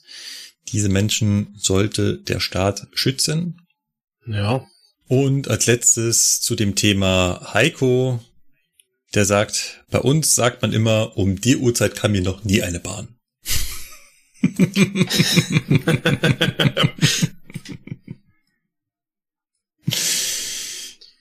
Ja, ja, ja äh, genau. So läuft das. Weißt du, an was mich das so ein bisschen erinnert, Lukas? Nämlich? Äh, damals hat's in Niederkassel auf der Werksbahn von der Rhein-Sieg-Eisenbahn, äh, hier von der RSKE, mal einer geschafft, äh, von dem Zug totgefahren zu werden. Mhm. Okay. Von der Werksbahn, wo zweimal am Tag jeweils einmal in jede Richtung also, also in Summe zwei Zugfahrten stattfinden mit höchstens 30 und der hat's geschafft. Ja. Schwierig. Das war gerade so ein bisschen Schwierig. mit diesem, ja, da kommt ja sonst nie ein Zug, ne? Ja. Hat mich gerade so ein bisschen daran erinnert, wo ich auch, wo ich das mitbekommen habe, dass ich mir bei aller Tragik, das musste erst mal schaffen. Unter Folge 69 kommentiert der Rangierleiter er bedankt sich beim fahrenden Volk. Er schreibt ja einen Reisebericht über eine längere abendliche Reise, die trotz vieler Hindernisse, Umleitungen, Sperrungen doch halbwegs glimpflich ablief und ähm, nennt das vor allem einen Verdienst des, wie er sagt, fahrenden Volkes, die sich sehr viel Mühe gegeben haben. Dann hofft er, dass wir mal wieder einen Cargonauten oder einen Lokführer vom Nahverkehr dabei haben könnten. Machen wir auf jeden Fall mal wieder. Und äh, für die Technik-Nerds in der 218-Folge, schon etwas länger her, das war Folge 34, schreibt er, ging es ja um die Anlass-Lichtmaschine, die so eine Lok hat, also zum Anlassen und sobald sie angelassen hat, schaltet sie quasi um und ist dann selber der Dynamo. Äh, fand ich persönlich eine total spannende Konstruktion, weil so ein klassisches Auto hat es ja in zwei unterschiedlichen Geräten. Der hat einen Anlassermotor und noch eine Lichtmaschine. Und dann schreibt der Rangierleiter, hey, Moment, mein erstes Auto damals, was er hatte, es war ein NSU Prinz 4. Noch nie gehört. hatte sowas auch. Eine Anlasslichtmaschine. NSU Prinz. Ja. Ähm, Korrigiert mich, liebe Zuhörer, äh, wenn ich da äh, auf dem falschen Dampfer bin, aber ich bin mir relativ sicher, dass irgendeine Vari Variante vom Smart das auch so macht. Ah, okay. Nämlich über die Lichtmaschine den Motor anlassen und danach, genauso wie du es beschrieben hast, wie es bei der 218 funktioniert, umschalten auf Lichtmaschine. Ja. Und Sebastian, hast du, hast du das Auto gefunden? Ja, habe ich bestimmt schon mal gesehen. Hm. ja, ist halt ein kleines schnuckliges Auto, ne? Aber ja. kann ich mich jetzt nicht bewusst dran erinnern, den schon mal jetzt hier bei mir jüngerer Vergangenheit äh, gesehen zu haben. Auch zu Folge, auch zu Folge 69 schreibt ebenfalls ein anonymer Beitragender äh, den Link zu einer äh, ZDF-Zoom-Folge und fragt, wie uns das gefallen hätte, denn er meint, das ZDF-Zoom-Team hätte, hätte mein Plädoyer ernst genommen. Im ganzen Film wird nie auf die Bahn, sondern immer auf der Politik rumgehackt. Ja, dann haben sie doch mal den richtigen erwischt. Mhm. Und als es um den Vergleich mit der Schweiz geht, erklären sie meiner Meinung nach gut, dass die Schweiz ganz andere politische, betriebliche und geografische Voraussetzungen haben. Äh, ja, ich habe den auch gesehen. Der war anders als andere Berichte. Hatte einen anderen Fokus. Haben sie auch sehr lange den äh, Verkehrs... Nee, den... Ah, wie hieß der nochmal? Den Typen dazu. Ja, du meinst den, den, den Michael Teurer, den Staats, den ja, genau, den Teurer. Genau, ja. Den Staatssekretär. Ja, ja, ja, ja, ja. genau, genau. der Teurer. Der, der muss jetzt den Scherbenhaufen halt auch mit aufkehren, ne? Der ja. hat halt auch gelitten. Ja, vor allen Dingen, der, der stand doch auch über so blöd in der Kritik dann, weil er gesagt hat, der Deutschlandtakt ist erst 2070 fertig. Na, und hinterher, ja. also das hat mich so ein bisschen an, ähm, an Günther Schabowski erinnert, der halt äh, sagte so, ja, das ist ja. meiner Kenntnis nach, ist das äh, sofort, unverzüglich, ja. ja. Und hat da eigentlich irgendwas rausgehauen, ja. was noch gar, was noch gar keiner wissen sollte. Und der Teurer so, ja, äh, nee, der Deutschlandtag, nö, der ist erst 2070 fertig. Da dachte ich mir so, hm, äh, ob das eine Information für die Öffentlichkeit war, man weiß es nicht. Der Roland schreibt nochmal zu Folge 70, auch zu den Bahnübergängen, da, dass die Blinklichtanlagen unter entsprechenden Sichtbedingungen manchmal auch echt schwer erkennbar sind. Ah. Ja, aber jetzt muss man dazu sagen, die reinen Blinklichtanlagen sterben aber auch Stück für Stück immer weiter aus. Und wenn, dann muss ich da halt auch sehr genau dann hinschauen bei so einer Anlage. Und er nimmt nochmal Bezug auf eine andere Frage aus einem Feedback, wo es darum ging, warum der Nahverkehr nicht eigenwirtschaftlich arbeiten kann, wenn es doch der Fernverkehr tut.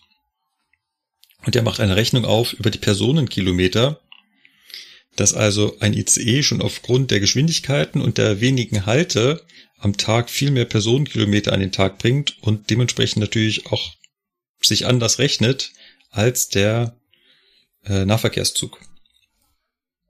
Fand ich mal eine andere, äh, interessante andere Herangehensweise an das Thema. Ja. Mhm.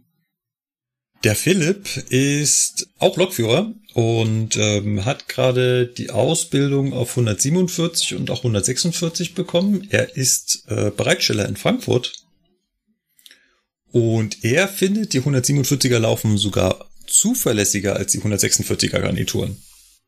Mhm. Ja, kann sein. Ich möchte mich dazu nicht äußern. ich, ich äußere mich wie zu da folgt, zu, dazu wie folgt. Äh, beides fahre ich zu selten mittlerweile, als dass ich das äh, abschließend bewerten könnte.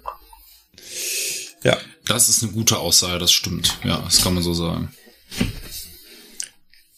Dann noch der Hinweis von einem anonymen äh, beitragenden Hinweis. Den Intercity 1 kann man auch aufgerüstet abstellen. Das geht wohl. Habt ihr das schon mal ausprobiert, da an dem Rechner im, im Masterwagen ja. das, aus, das ja. auszuwählen? Das, das ja. geht auch, definitiv. Das funktioniert. Und vor allen Dingen, viel wichtiger ist es, wenn man so einen Park in Betrieb nimmt, dass man mindestens einmal zu diesem Wagen geht und guckt, wie die Klimaanlage denn eingestellt ist. Mhm. Weil wenn sie denn nämlich wirklich mal auf aufgerüstet abgestellt steht, dann wundert man sich den ganzen Tag über, warum kühlt der Wagen denn nicht? Ne? ja, deswegen, also das ist äh, sogar, das ist sogar eigentlich der Weg, den man gehen soll, wenn man ähm, die Klimaanlage in so einem lokbespannten Intercity 1 einschalten will, dann soll man das über den FIS-Wagen machen. Ja. Über den Wagen Nummer 10. Ja.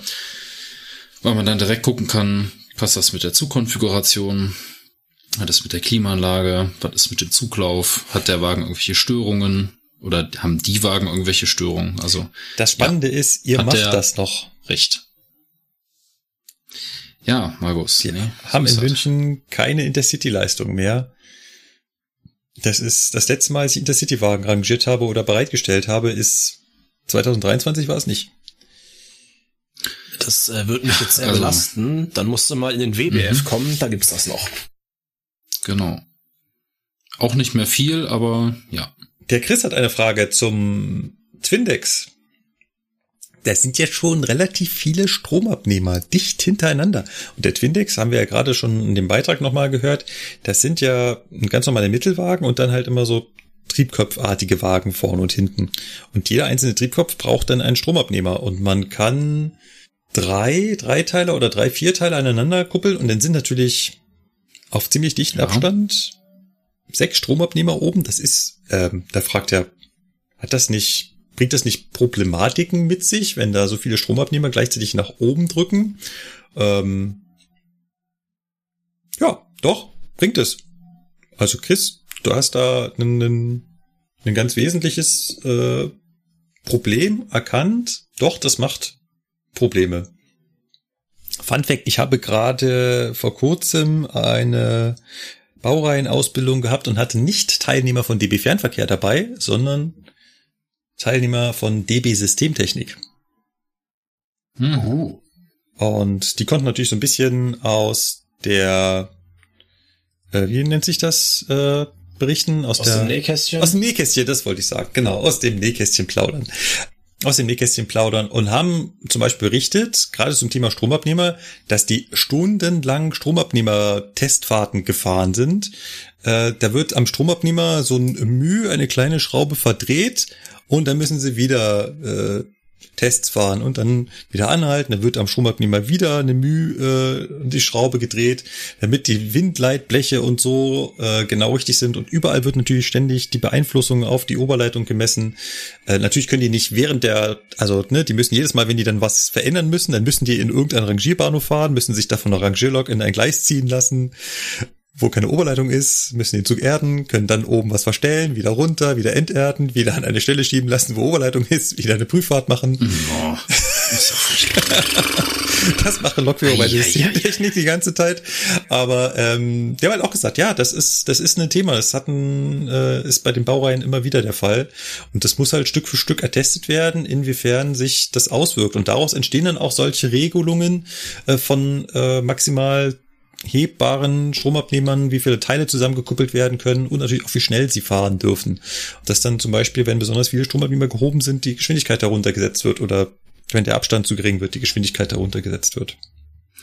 Ich glaube jetzt bezogen auf seine Frage mit dem Twindex, also die sind mir schon in Doppeltraktion entgegengekommen.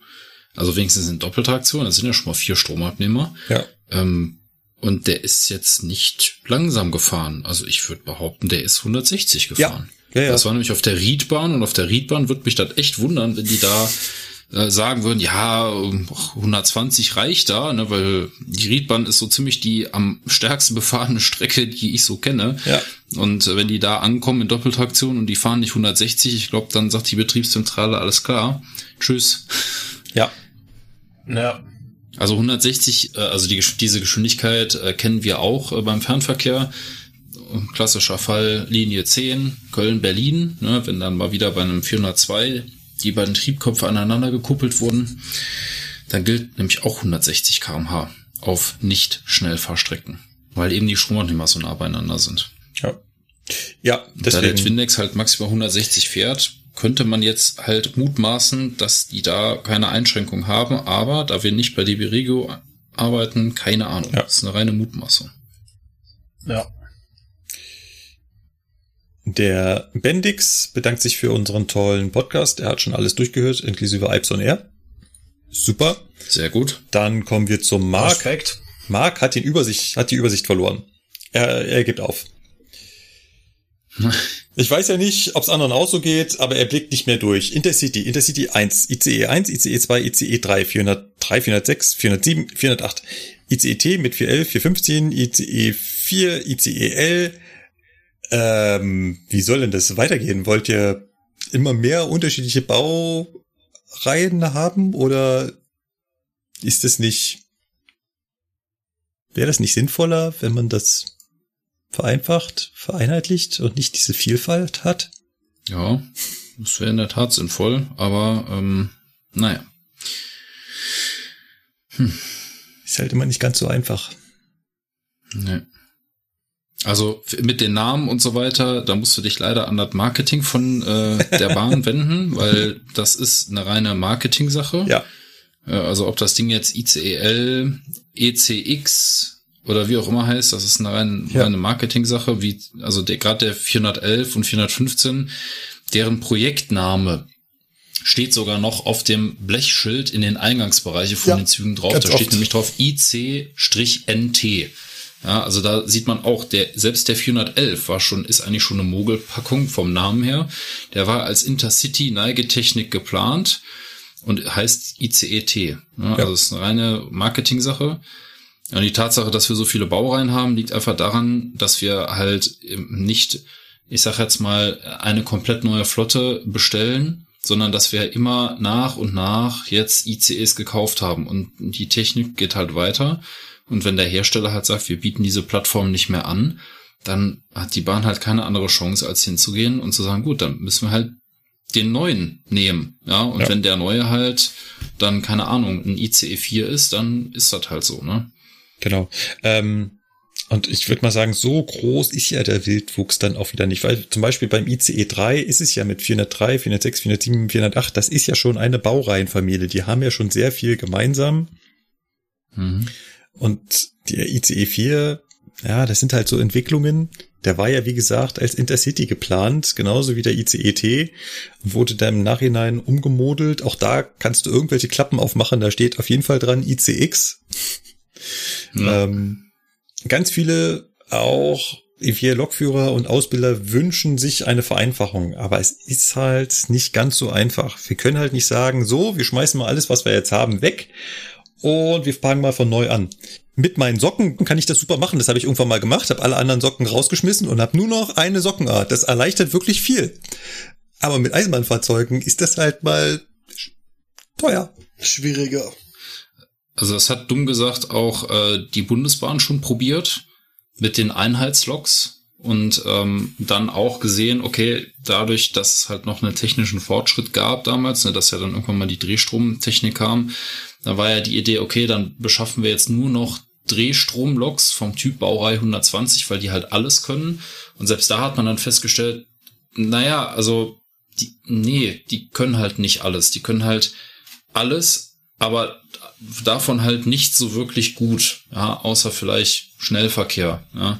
Aber so Güterzug und so weiter, hm, also Wofür brauche ich halt eine Lok, die 200 fahren kann und die dafür ausgelegt ist von ihrem, von ihrem Drehgestell her, Getriebe etc., wenn sie eigentlich nur einen 80 kmh dafür aber super schweren Güterzug ziehen soll. Ne? Ja.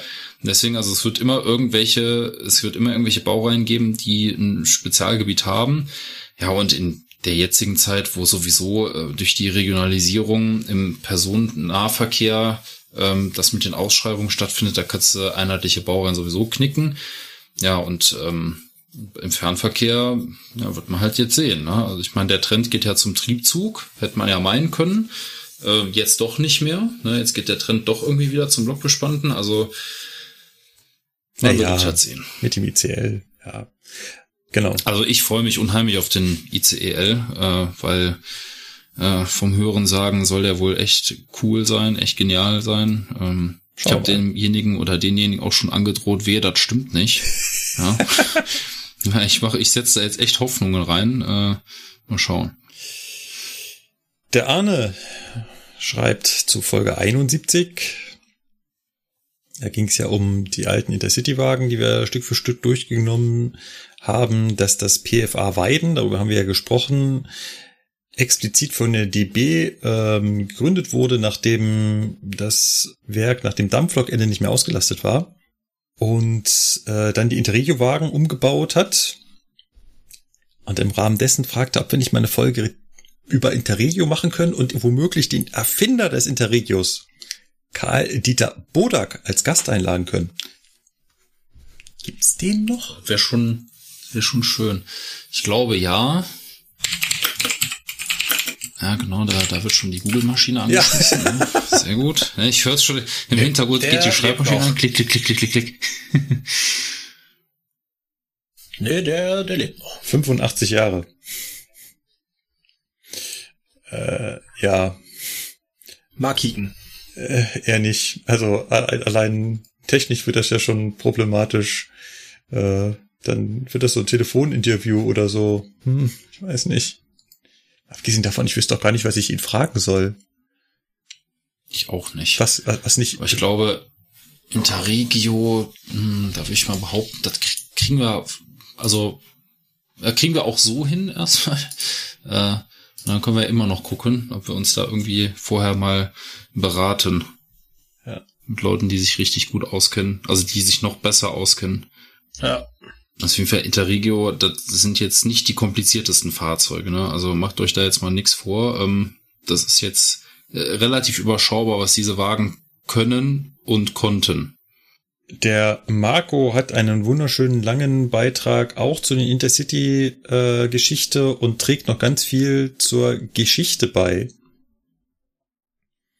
Auch wie es ähm, wie es zum IC71-Konzept kam, äh, wie die Intercity ihre Namen bekamen. Er, er findet es persönlich ja schade, dass die Intercity keine Zugnamen mehr haben. Das finde ich auch sehr schade. Ja, das äh, hatten ja die Intercity Express ja auch. Ähm, finde ich auch schade. Ich glaube, die letzten, was waren das? Ich glaube, so das letzte, was so einen Namen hatte, waren so die Nachtzüge, kann das sein? Bevor wir die abgestellt ja. haben. 2016. Ja, weil die hießen ja noch hier Kopernikus und äh, wie, ach, wie die, ja, wie die halt so hießen. Ne? Ich möchte sagen, dass Nebelhorn und Königssee noch fahren. Ach ja, stimmt. Die gibt's noch. Genau, die gibt's noch. Es gibt noch, also gut, die Zugnummer gibt's jetzt nicht mehr, den 2315. Das war der Deichgraf. Hieß der. Stimmt. Frankfurt-Westerland. Äh, ja, und 2013, 2012, der ist Oberstdorf. Den gibt's auch noch. Ja. Hießen nicht die Norddeicher, hatten die nicht auch mal Namen? Irgendwie Borkum und Norderney und ja. so? Also eventuell hängt hier auch ein Zuglaufschild mit selbigen Namen. Ähm, was? ja, ja gut, ich meine. Aha. eBay ja. lässt grüßen.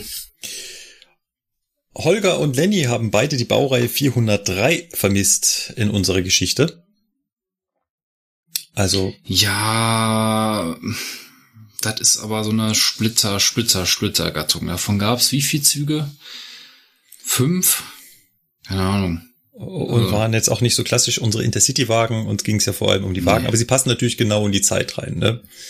Äh, ja, aber wie gesagt, das ist halt so eine Splittergattung gewesen, ja. ne? Also da war auch, also da müsste man auch mal irgendwie recherchieren oder mal jemanden fragen, der sich damit auskennt, warum die DB, also die Bundesbahn damals überhaupt diese Fahrzeuge beschafft hat, weil das war, das waren wie gesagt eine Handvoll Züge und das war von der Technik her zwar total genial und cool, aber irgendwie so der richtige Mehrwert im damaligen Bundesbahnland, einem Land der der äh, lokbespannten Reisezüge, ähm, pff, war da halt noch nicht, ne? Man kann jetzt auch nicht sagen, dass auf Basis dieses Zuges äh, viel entwickelt wurde. Also, na, das war halt ein 420, der ähm, ja irgendwie so eine komische Schnauze hatte und dann durch die Gegend geheizt ist. Ne? Da gibt es ein, äh, ein Hörspiel zu, zu dem Zug. Der heißt ET403 wie ein Blitz durch Deutschland. Äh, kann man sich okay. auf YouTube anhören oder auch auf äh, anderen Streaming-Diensten für bezahlen. Ich habe mal ein bisschen reingehört, es ist schon sehr, also es ist ein Hörspiel. Mit dem Zug als, als Hauptrolle. Hm. ET 403 wie ein Blitz durch Deutschland. Aha. Dann kommen wir zu einem technischen Thema. Da hat auch der ETCS-Mensch losgelegt, der ja sehr tief sich mit ETCS beschäftigt. Da wollen wir jetzt gar nicht so tief einsteigen. Aber zwischen den Zeilen steht eine Frage und die ist ganz interessant. Was ist der Unterschied zwischen einer regenerativen Bremse und einer Fahrdrahtspannungsabhängigen elektrodynamischen Bremse und überhaupt einer dynamischen Bremse? Spannende Frage. Ja, richtig. Also, äh, was, was war das? Äh, regenerativ, ne? Genau. Okay, also die klassische Rekuperationsbremse. Ja, also die, die wir am, am liebsten haben wollen, ist halt eine elektrische Bremse. Also es kann auch nur eine elektrische Bremse sein, weil, naja, also bei einer Diesellok mit hydrodynamischem Antrieb, da kann ich halt schlecht wieder Diesel produzieren. Das geht halt nicht. Deswegen kann es nur eine elektrische Bremse sein und schön wär's. Genau. Und da ist es halt tatsächlich so, dass ich ähm, aus der Bewegungsenergie wieder über die Fahrmotoren elektrische Energie mache. Also das jetzt mal einfach so ganz simpel, was ist eine Rekuperationsbremse? Und ich kenne kein Fahrzeug, was eine Rekuperationsbremse besitzt, die nicht Fahrradspannungsabhängig ist. Sie sind alle Fahrradspannungsabhängig. Also die Fahrzeuge, die ich kenne. Also wie gesagt, ich, es gibt nur eine Baureihe, die mir jetzt spontan anfällt, die eine Fahrradspannungsunabhängige Bremse hat. Aber das ist keine Nutzbremse, sondern das ist eine Widerstandsbremse. Und ähm, von daher kann man halt sagen, warum ist das jetzt Fahrradspannungsabhängig? Naja, das liegt daran, dass ähm, ich zwar mit einem Dynamo Strom erzeugen kann, dafür brauche ich ja keinen Strom, aber es gibt auch noch sowas wie Hilfsbetriebe, Fahrmotorlüfter, Trafoölkühler ähm, und so weiter und so weiter. Und äh, eben bei den Loks, bei den alten Loks mit äh, Widerstandsbremse, ähm, da gab es einen Bremswiderstandslüfter. Der musste halt äh, auch noch irgendwie mit Strom versorgt werden. Ja, klar, ne, bei so einer Nutzbremse erzeuge ich mir ja meinen eigenen Strom, aber trotzdem brauche ich halt die Fahrradspannung als, ähm, als feste Größe, um meine Hilfsbetriebe zu versorgen. Ja, da kann ich mich nicht auf die äh, geschwindigkeitsabhängige Bremsleistung der elektrischen Bremse verlassen, sondern das äh, muss ich tatsächlich mit einer festen Größe machen, damit die Frequenz der Pumpen, der Lüfter und so weiter stabil bleibt. Und dafür ähm, sind bei den Fahrzeugen, die Strom in die Oberleitung zurückspeisen, ist halt trotzdem notwendig, dass sie ähm, ja, Fahrradspannung haben. Außerdem müssen sie den Strom ja irgendwo hinpacken. Ja, ja. Also ist halt auch irgendwie dumm. Ne? Das ist so, glaube ich, das Simpelste an der ganzen Sache. Wenn ich Strom irgendwo einspeisen will, dann brauche ich äh, eine Fahrleitung. Ja? Und bei den Loks mit der Widerstandsbremse könnte man, könnte man ja wirklich sagen, okay, wofür brauchen die eine Oberleitung? Ähm, die verbraten ja ihren, ihre Energie, die sie erzeugen mit ihren Fahrmotoren, ja sowieso in Widerständen und geben sie an die Umgebung ab. Aber genau das ist ja die Sache, dieses an die Umgebung abgeben, ähm, das muss halt einen Lüfter machen, weil da oben auf dem Dach ist ja kein Kühler, der das Ganze durch Konvektion abgibt, sondern da muss halt irgendein Lüfter sein, der das Ganze ähm, ja, in die Umwelt transportiert und auch da wieder, ne, die Hilfsbetriebe, die müssen versorgt werden. Auch da muss eine Trafoölpumpe gegebenenfalls laufen. Ähm, auch da müssen vor allen Dingen Fahrmotorlüfter auch laufen, weil Fahrmotoren werden auch, wenn sie Strom produzieren, warm. Ähm, ja, Hilfsbetriebe. Ja. Also das ist echt ein Thema für die Lokführerausbildung, das auseinanderzuhalten es eine Nutzbremse ist, eine Widerstandsbremse und eine fahrradabhängige oder eine fahrradunabhängige äh, dynamische Bremse. Eine dynamische Bremse insgesamt ist halt eine, die nur sich darauf, also die nur Antriebselemente nutzt, um eine Bremsleistung zu erzeugen. Die dynamische Bremse gibt's als weder als elektrodynamische Bremse, wo dann halt die Fahrmotoren benutzt werden, um einen Widerstand zu erzeugen oder andersrum äh, die hydrodynamische Bremse, wo das Öl in einer ja in einem Retarder äh, benutzt wird, um einen Laufwiderstand zu erzeugen und somit äh, Bremsleistung erzeugt wird. Genau, das ist erstmal grundsätzlich dynamische Bremse. Und wie der Lukas gerade erzählt hat, sind das halt die äh, Unterschiede mit entweder ich eine Nutzbremse und bringt das zurück in die Oberleitung oder ich habe eine Widerstandsbremse und dann muss ich das verbraten, die Luft, also die Energie an die Luft. Und das geht einmal netzabhängig und einmal netzunabhängig, je nachdem, wie die Baureihe äh, äh, das vorsieht. Ja. ja.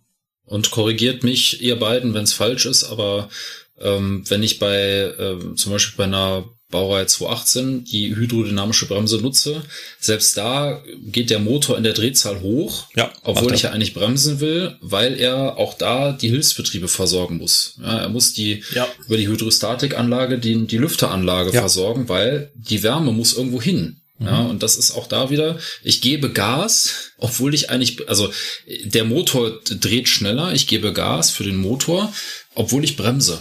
Ja. Ja, weil eben die Lüfteranlage laufen muss. Ja. Ist das aber tatsächlich immer noch stark. ist immer noch sparsamer, damit zu bremsen, als dass ja. ich die Bremsbelege der Klötze, Klötze dafür mhm. verwende. Ja. Genau. Richtig, weil so Radreifen tauschen kostet halt auch Geld. Muss man eine Achse für ausbauen. Ja, ist ja nicht nur der Klotz, der da verschleißt, der Bremsklotz, sondern auch das Rad. Ja, und deswegen gilt halt grundsätzlich bei allen, bei allen Fahrzeugen, wenn ich nicht, also bei allen klotzgebremsten Fahrzeugen, wenn ich irgendwie eine Chance habe, nicht die Klotzbremsen zu benutzen, dann ist das immer gut. Ja, auf jeden Fall. Weil das ist halt wirklich nicht nur der Klotz, der getauscht werden muss, sondern das ist auch vor allen Dingen die Lauffläche, die sich abnutzt und ähm, Irgendwann muss dann halt gerade auch bei Lokomotiven ne, so ein Motor ausgebaut werden, äh, beziehungsweise ein Achsgetriebe bei Dieselloks äh, und halt der Fahrmotor bei E-Loks, nur um den Radreifen zu wechseln. Ja, weil der abgefahren ist. Das ist, muss sowieso irgendwann passieren, aber je öfter ich die Klotzbremse benutze, desto schneller passiert das. Johanna schreibt noch dazu, dass entgegen unserer Äußerungen es nicht ganz so einheitlich geklärt ist im bei der Eisenbahn, wie ich mit der dynamischen Bremse bei der Zufahrt auf einen Prellbock zu verfahren habe. Wir haben ja gesagt, ja, ich darf auf feststehende Hindernisse diese dynamische Bremse überhaupt nicht mehr hernehmen, weil halt die Gefahr ist, dass sie ausfällt. Eine Druckluftbremse, die fällt nicht aus. Es gibt einfach keine Voraussetzung dafür, dass sie, dass sie arbeitet, außer dass ich Luft habe. Und dafür gibt's Vorratsbehälter. Bei einer dynamischen Bremse gibt's halt Voraussetzungen. Selbst bei einer hydrodynamischen Bremse gibt es Voraussetzungen, dass sie funktioniert, nämlich, dass das Ding nicht so heiß geworden ist, dass ich genug, äh, dass ich die richtige Öltemperatur habe, dass der Motor läuft, damit er halt die Wärme abführen kann. Wenn irgendwas davon nicht mehr passiert, fällt die schlagartig aus. Und bei der Zufahrt auf einem Prellbock wäre das halt sehr ungünstig. Deswegen sind dynamische Bremsen bei der Zufahrt auf Prellböcke bei DB Fernverkehr auf keinen Fall zu verwenden. Ich kenne diese Regelung auch von DB Regio. Ich durfte auch bei der 218 bei der Zufahrt auf den Prellbock die dynamische Bremse auf keinen Fall mehr hernehmen. Die musste immer ausgeklinkt werden. Aber die Johanna schreibt, dass das bei anderen äh, EVUs nicht ganz so einheitlich geklärt ist. Und dann schreibt auch nochmal Johannes dazu. Er fragte sich auch, wie das bei neueren Triebzügen überhaupt gehen soll, die ja oft nur noch mit dynamischer Bremse zu fahren sind. Und Johannes, da hast du natürlich recht. Nehmen wir zum Beispiel mal den 423, der kennt nur seine dynamische Bremse. Wenn ich mit dem auf dem Prellbock fahre, habe ich gar keine andere Möglichkeit, als nur die zu verwenden. Ich gebe zu, wir haben da vielleicht ein wenig zu sehr äh, den Fernverkehrsblick drauf gehabt. Ähm, Sebastian, würdest mir zustimmen, zustimmen, auch deine Regio-Fahrzeuge, die du noch hattest, da war das schwer, äh, jetzt plötzlich nur noch mit Druckluft zu bremsen, weil die halt immer darauf ausgelegt sind, dynamisch zu bremsen. Ja, und da habe ich auch keine technische Möglichkeit, im normalen Betrieb, wenn ich das Fahrzeug normal, wie es vorgesehen ist, bediene, zu verhindern, also zu unterbinden, dass die E-Bremse wirksam wird. Ich weiß, dass, bevor das jetzt einer schreibt, ich weiß, das geht, ich weiß auch, wie das geht, aber ne, das ist so das halt ist nicht vorgesehen. vorgesehen. Nein. Ähm, genau. Also danke für die Hinweise. Es gibt auch noch äh, andere Herangehensweise, aber bei jedem ist klar, das ist ein Thema. Wenn man auf den Präbock zufährt und dynamisch bremst, muss man da entsprechend vorsichtig sein. Selbst bei einem 423 muss man halt dann so langsam hinfahren, dass auch bei einem Ausfall der dynamischen Bremse die Druckluft noch schnell genug kommt, um den Zug vor dem Präbock zum Stehen zu bringen. Richtig. Thema Prellbock, da fragt ja Markus, wohlgemerkt mit K. Wir haben das ja schön mit den Prellböcken beschrieben. Wie ist denn das beim Zufahren von zwei Zugteilen? Also wenn Zugteile gekuppelt werden, ist das eine erhöhte Aufmerksamkeit? Ist das irgendwie Stress? Weil wir hatten ja bei Prellböcken drüber gesprochen. Wie ist denn das beim Kuppeln? Äh, Frage an die Kölner, kuppelt ihr viel? Ja. also schon. schon. Und ähm, also ich würde sagen, das ist ein bisschen entspannter, weil beim Kuppeln sollst du ja in das vor dir stehende Hindernis einschlagen. Ja, weil das da vor dir stehende Hindernis ist dafür gedacht, dass du da einschlägst, während der Prellbock dafür in der Regel nicht gedacht ist. Ja, und deswegen ist das halt etwas entspannter mit dem Kuppeln, weil weißt ja, okay, wenn ich jetzt hier mit einem anderthalb kmh auf den anderen Zugteil drauf fahre, der kann das verkraften. Ähm, der federt ein bisschen nach mit seiner scharfen Bergkupplung und so weiter. Das ist also relativ entspannt. Es ist immer dann wieder aufregend, wenn man es lange nicht gemacht hat oder wenn man eine neue Baureihe bekommen hat und das da noch mhm. nicht so oft gemacht hat. Ne? Also ich hatte das jetzt mit einem mit einem ähm, 411 und mit einem ICE, äh, also mit einem 408, mit einem, ne, mit dem neuen, ähm, mit dem neuen ICE sozusagen. Und da war das auch so, die sind zwar von der Leittechnik her, äh, was, was dieses Thema angeht, sehr, sehr, sehr ähnlich. Aber trotzdem ist es jedes Mal so, dass ich mir dann auch die Zeit nehme und mir schon mal im Vorhinein nochmal im Regelwerk angucke, wie habe ich das durchzuführen, worauf muss ich achten, ähm, ähm, wie schnell darf ich fahren, was muss ich dafür einstellen, etc. Das eigentliche Durchführen der Kuppelfahrt ist dann aber relativ einfach. Zumindest bei DB Fernverkehr. Im Nahverkehr war das bei mir bei den Baureihen 423 und 440 so, dass es da natürlich nicht so eine Kuppelfahrt gibt. Da muss man das alleine machen. Das heißt, du regelst die Zugkraft so, dass du da entsprechend drauf kuppelst. mit, mit analogen Anzeigegeräten gab es da auch keine Geschwindigkeitsanzeige. Ne, also so eine analoge Anzeige schlägt halt in dem Bereich noch gar nicht aus. Hm. Äh, bist du halt nach Bauchgefühl draufgefahren, ja. ja. Genau, bist du halt mit Bauchgefühl draufgefahren. So ideale Kuppelgeschwindigkeit sagt man was von 0,9 kmh. Ja, also 1,2 gehen auch. 1,2 gehen auch. Ich sag mal, alles, was unter zwei ist, ja. ist absolut ja, noch in ja, Ordnung. Wenn wir da drüber kommen, das wollen wir eigentlich nicht mehr. Ich sag mal, bis 3 kmh ist es noch verkraftbar. Ähm, mhm. ja, bis ja. dahin sollte die, die Sharko das äh, schadlos überstehen, aber das rumpst dann schon ganz, ganz ordentlich. Äh, ich weiß, ich habe das mal beim 440 gemacht im Winter, wo das ordentlich vereist war. Da sind wir da ein bisschen schneller drauf, nachdem der erste Versuch nicht funktioniert hat. Und alles da drüber würde zwar wohl der Fahrzeugkasten überstehen, aber nicht mehr die Kupplung. Da sind ähm, Bauteile drin verbaut, die dann absichtlich kaputt gehen sollen. Gibt's auch Bleche, die das anzeigen. Ähm, mir hat man mal gesagt, aber da weiß ich nicht, ob das stimmt, dass so eine Scharko Aufschläge bis 15 kmh so abfedern, dass der Wagenkasten das unbeschadet übersteht. Puh. Keine Ahnung. Möchte ich ehrlicherweise also ich nicht ausprobieren. Nee, ich auch nicht. Ja. Also ich weiß nur, dass es bei unseren Sharkus ähm, so kleine, also wirklich kleine Stifte gibt, die sind so groß wie Bleistift. Die sind genau am Übergang von der Sharku in den Wagenkasten. Und wenn die abgebrochen sind, dann hast du auf jeden Fall zu schnell gekuppelt. Dann ist vorbei. Ja. Genau. Ansonsten, ja, die halt, also äh, ich sag meinen Leuten immer, und ich handhab's auch selber so, also 1,5 kmh ist so eine gute Geschwindigkeit, weil aus Bereitstellererfahrung kann ich sagen, gerade wenn man in einem Gleisbogen steht, da muss ein bisschen Kraft hinter sein. Mhm. Bei den Sharkus, mhm. ja? ja. Also, wenn du zu langsam und zu lasch beifährst, dann kann es auch sein, dass die gar nicht kuppelt. Ja, und dann, dann stehst du da, ne, dann ist, dann hat die eine Kupplung hat vielleicht schon ausgelöst, ja, weil du die angetitscht hast. Dann ist die eine Kupplung ist schon in Kuppelstellung und die andere, die nicht. So, und dann sind die beiden Züge nicht verbunden. Aber da, bei dem Zug, wo die Kupplung ausgelöst hat, strömt halt schon die Luft aus. Und ja. das ist halt super ätzend, ja. weil damit haust du dir eine Menge Störung rein, bis dann da ähm, mhm. wirklich, du bist ja eh schon, ne, für, fürs Kuppeln haben wir planmäßig in der Regel nicht viel Zeit. Ähm, das heißt also, das muss eh schon zügig gehen und wenn du dann auch noch anfängst, da rumzuhampeln, dann ist einfach, dann ist einfach Exitus. Deswegen vernünftig beifahren, 1,2, 1,5 kmh, ja, dann ist das Ding auch fest, ja, und dann passiert da auch nichts. Ne? Aber ansonsten gerade, wie gesagt, in der Bereitstellung hast du ja Zeit für sowas, aber ähm, wenn du jetzt in Hamm oder so kuppelst, also Hamm-Westfalen, das muss zügig gehen. Ja? Da hast du quasi nur einen Versuch. Ja keine Danach Zeit. ist schon, hm, ja. Ja, und Kuppelstörung ist halt immer, ist halt immer nervig. Das braucht kein Mensch. Das auf jeden Fall. Die Melena schreibt zu Folge 71 etwas über einen besonderen, ähm, über einen besonderen Triebzug in Tschechien,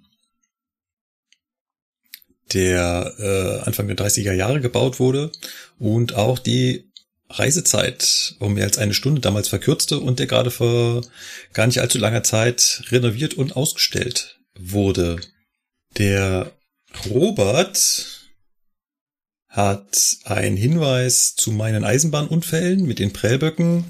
Ähm, da ging es ja auch darum, dass die Bremse irgendwann nicht mehr gewirkt hat und auch, dass die Lokführer da ähm, sehr weit vorgehalten hat. Er betont hier nochmal, damals waren einlösige Bremsen sehr verbreitet, die ja die dumme Eigenschaft haben, dass man sie zwar stufenweise anlegen kann, aber sobald man auch nur so ein bisschen löst, die Bremse vollständig auslöst und erst danach wieder angelegt werden kann. Wenn man sowas zu kurz vor dem Prellbock macht, dann wird das sehr unangenehm.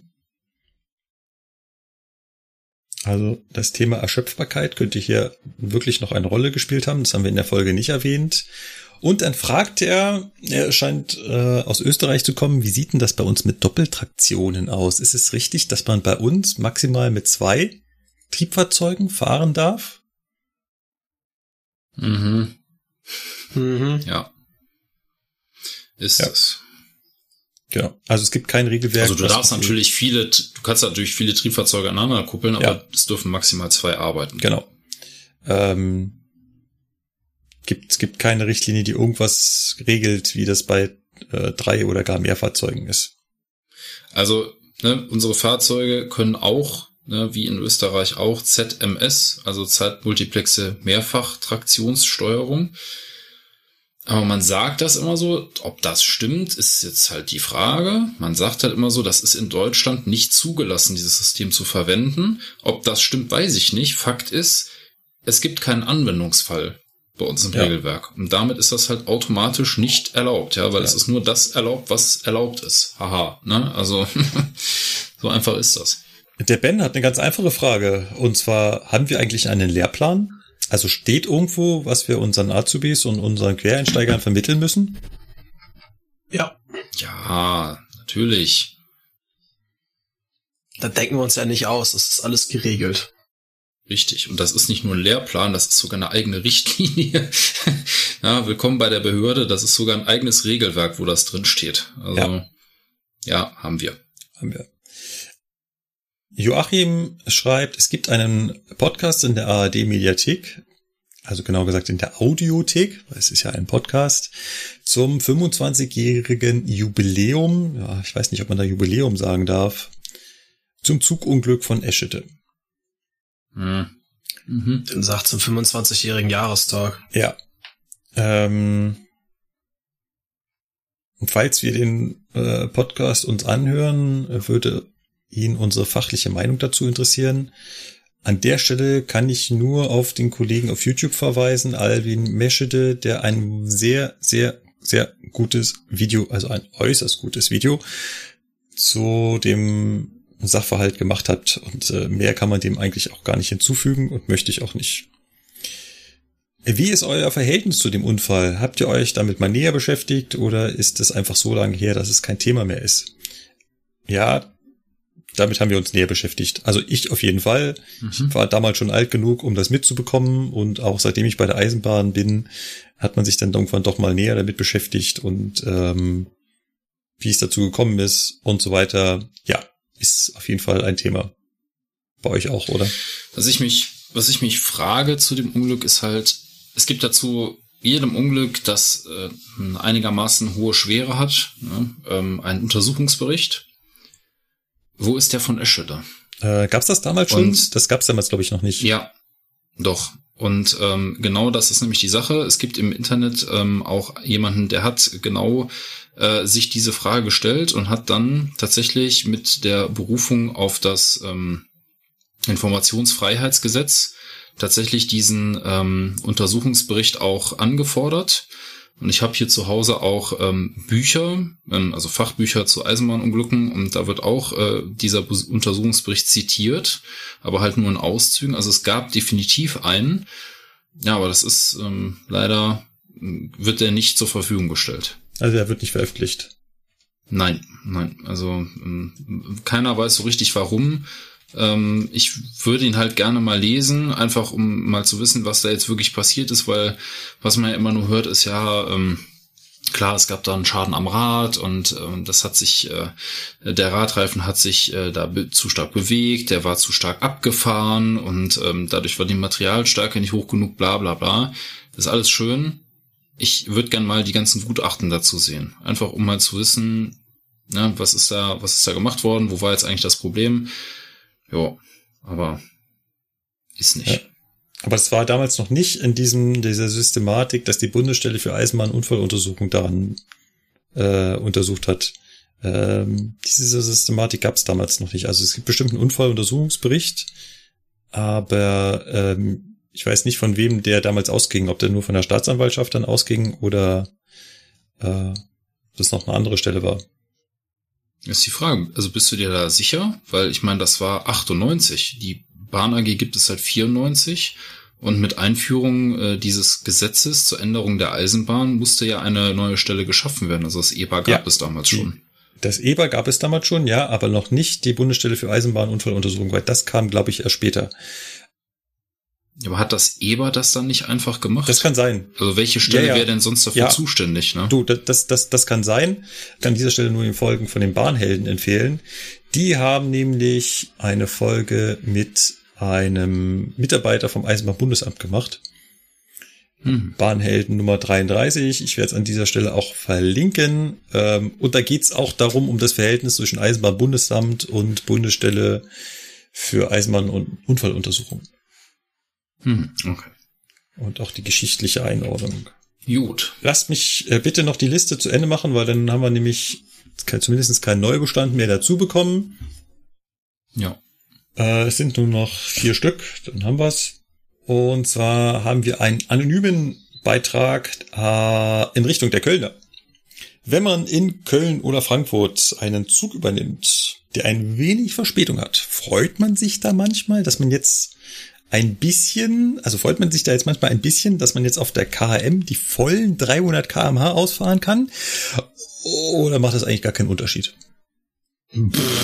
Also, das macht für mich jetzt keinen großen Unterschied. Eher nervt's mich noch, dass ich jetzt wieder Verspätung habe, weil gerade in den Knoten in Frankfurt und auch in Köln sich das dann sehr schnell wieder äh, in späterem Feierabend manifestiert. Und wie wir alle wissen, späterer Feierabend ist immer scheiße. ja, mal ein, abgesehen davon, dass äh, wieder das Eisenbahnerherz blutet, wenn wir mit Verspätung unterwegs sind. Äh, kein, kein Lokführer hat Spaß daran, mit Verspätung unterwegs zu sein. Ja, und du musst halt da rumheizen, ne? Also du bist ja, bist ja dann wirklich da, äh, ne, ähm, vor dem Gefälle äh, einbremsen, dass der, dass der Zug nicht zu stark bremst, dann genau in dem, im Gefälle dann wieder Vollgas geben und ja. so. Das ist eigentlich noch mehr Arbeit. Ja. Also ich glaube, da gibt es solche und solche Typen. Naja. Ich ja. bin mir sehr sicher, dass wir Kollegen haben, die gerade in diesem Fall sagen, yes, endlich wieder 300 ballern. Also vor allem berechtigt 300 ballern, ohne schlechtes Gewissen. Wir drei gehören, glaube ich, nicht dazu. War noch nie ein großer Fan von den 300. Äh, ja, ich. Wie, wie Lukas schon sagt, das ist eher anstrengend. Ja, das ist richtig. Das ist eins zu eins richtig. Mehr würde ich da auch nicht mehr zu sagen.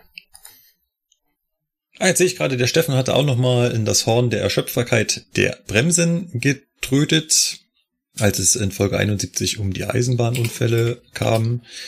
Sebastian, du kennst den, äh, den Steffen persönlich? Nicht nur ich, aber ja. also er bietet sich an, wenn wir doch noch mal Einblicke haben wollen in die Druckluftversorgung bei, bei Dampfloks, da könnte er uns Einblicke verschaffen.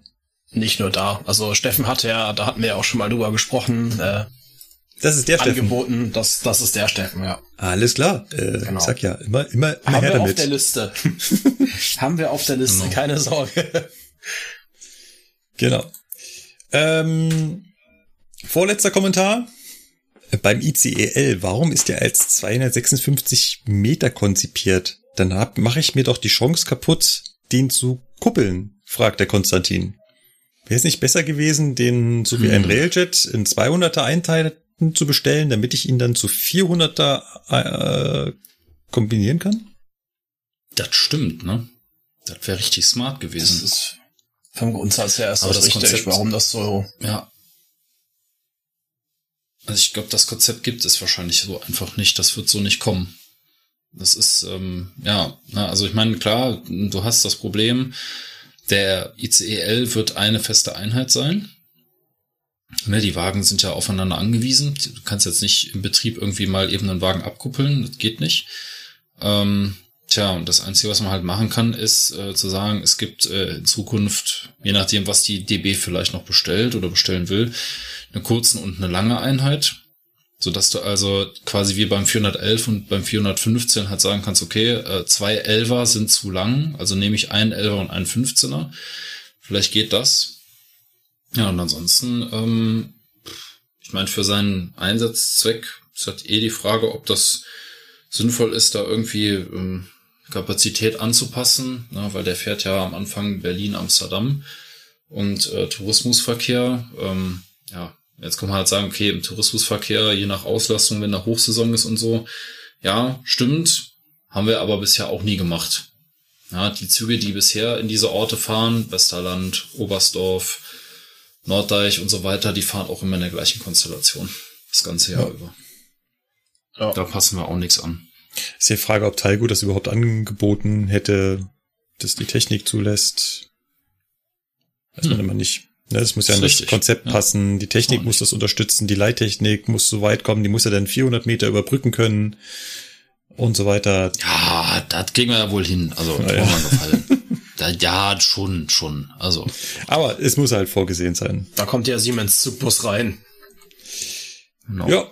Und dann haben wir noch zu guter Letzt von Noah den Hinweis zu Folge 17. Da ging es um die Ortskunden in München. Wieso zum Teufel erklären wir in der Folge extra, dass der Bahnhofname München Donnersberger Brücke zusammengeschrieben wird, um es dann in den Kapitelmarken auseinanderzuschreiben. ah, das hm. ist Markus, Tja, wie er das nennt man lebt. Ja. Das nennt man noch ganz klassisch reingeschissen.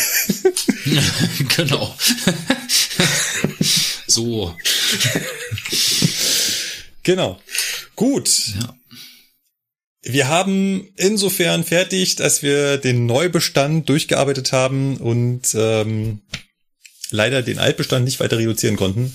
Aber trotzdem sind wir jetzt quasi im Status quo und haben nichts weiter, was dazugekommen ist. Das finde ich auch schon mal ähm, zufriedenstellend. Errungenschaft.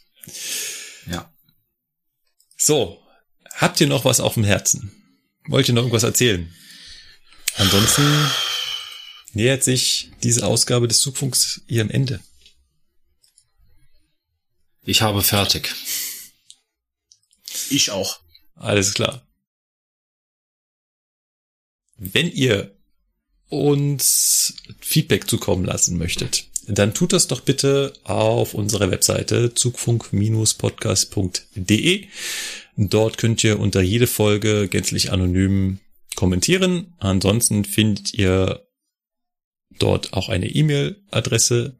Sie ist mail at zukunft-podcast.de und auf den üblichen Social Media Kanälen. Also Facebook heißt ja noch Facebook, aber ist das andere jetzt x.com? Also ich glaube, ich glaube noch, hei noch heißt es Twitter, aber es hat schon ein X als Logo. Langsam bin ich echt am überlegen, ob ich da die Biege mache. Ja, äh, wir gucken mal. Alles klar. Lukas, übernehmen Sie. Ja, ich wollte gerade sagen, ne? Vielen Dank fürs Einschalten und ja, bis zur nächsten Folge. Sie sollte nicht so lange dauern. Aber das sagen wir sowieso immer. Also, ja. lasst euch einfach überraschen. Wenn die nächste Folge kommt, dann ist sie da. Bleibt uns gewogen, schreibt uns in die Kommentare und ähm, ja, in diesem Sinne, einen schönen Tag noch. Bis dahin. Tschüss, macht's gut. Ciao.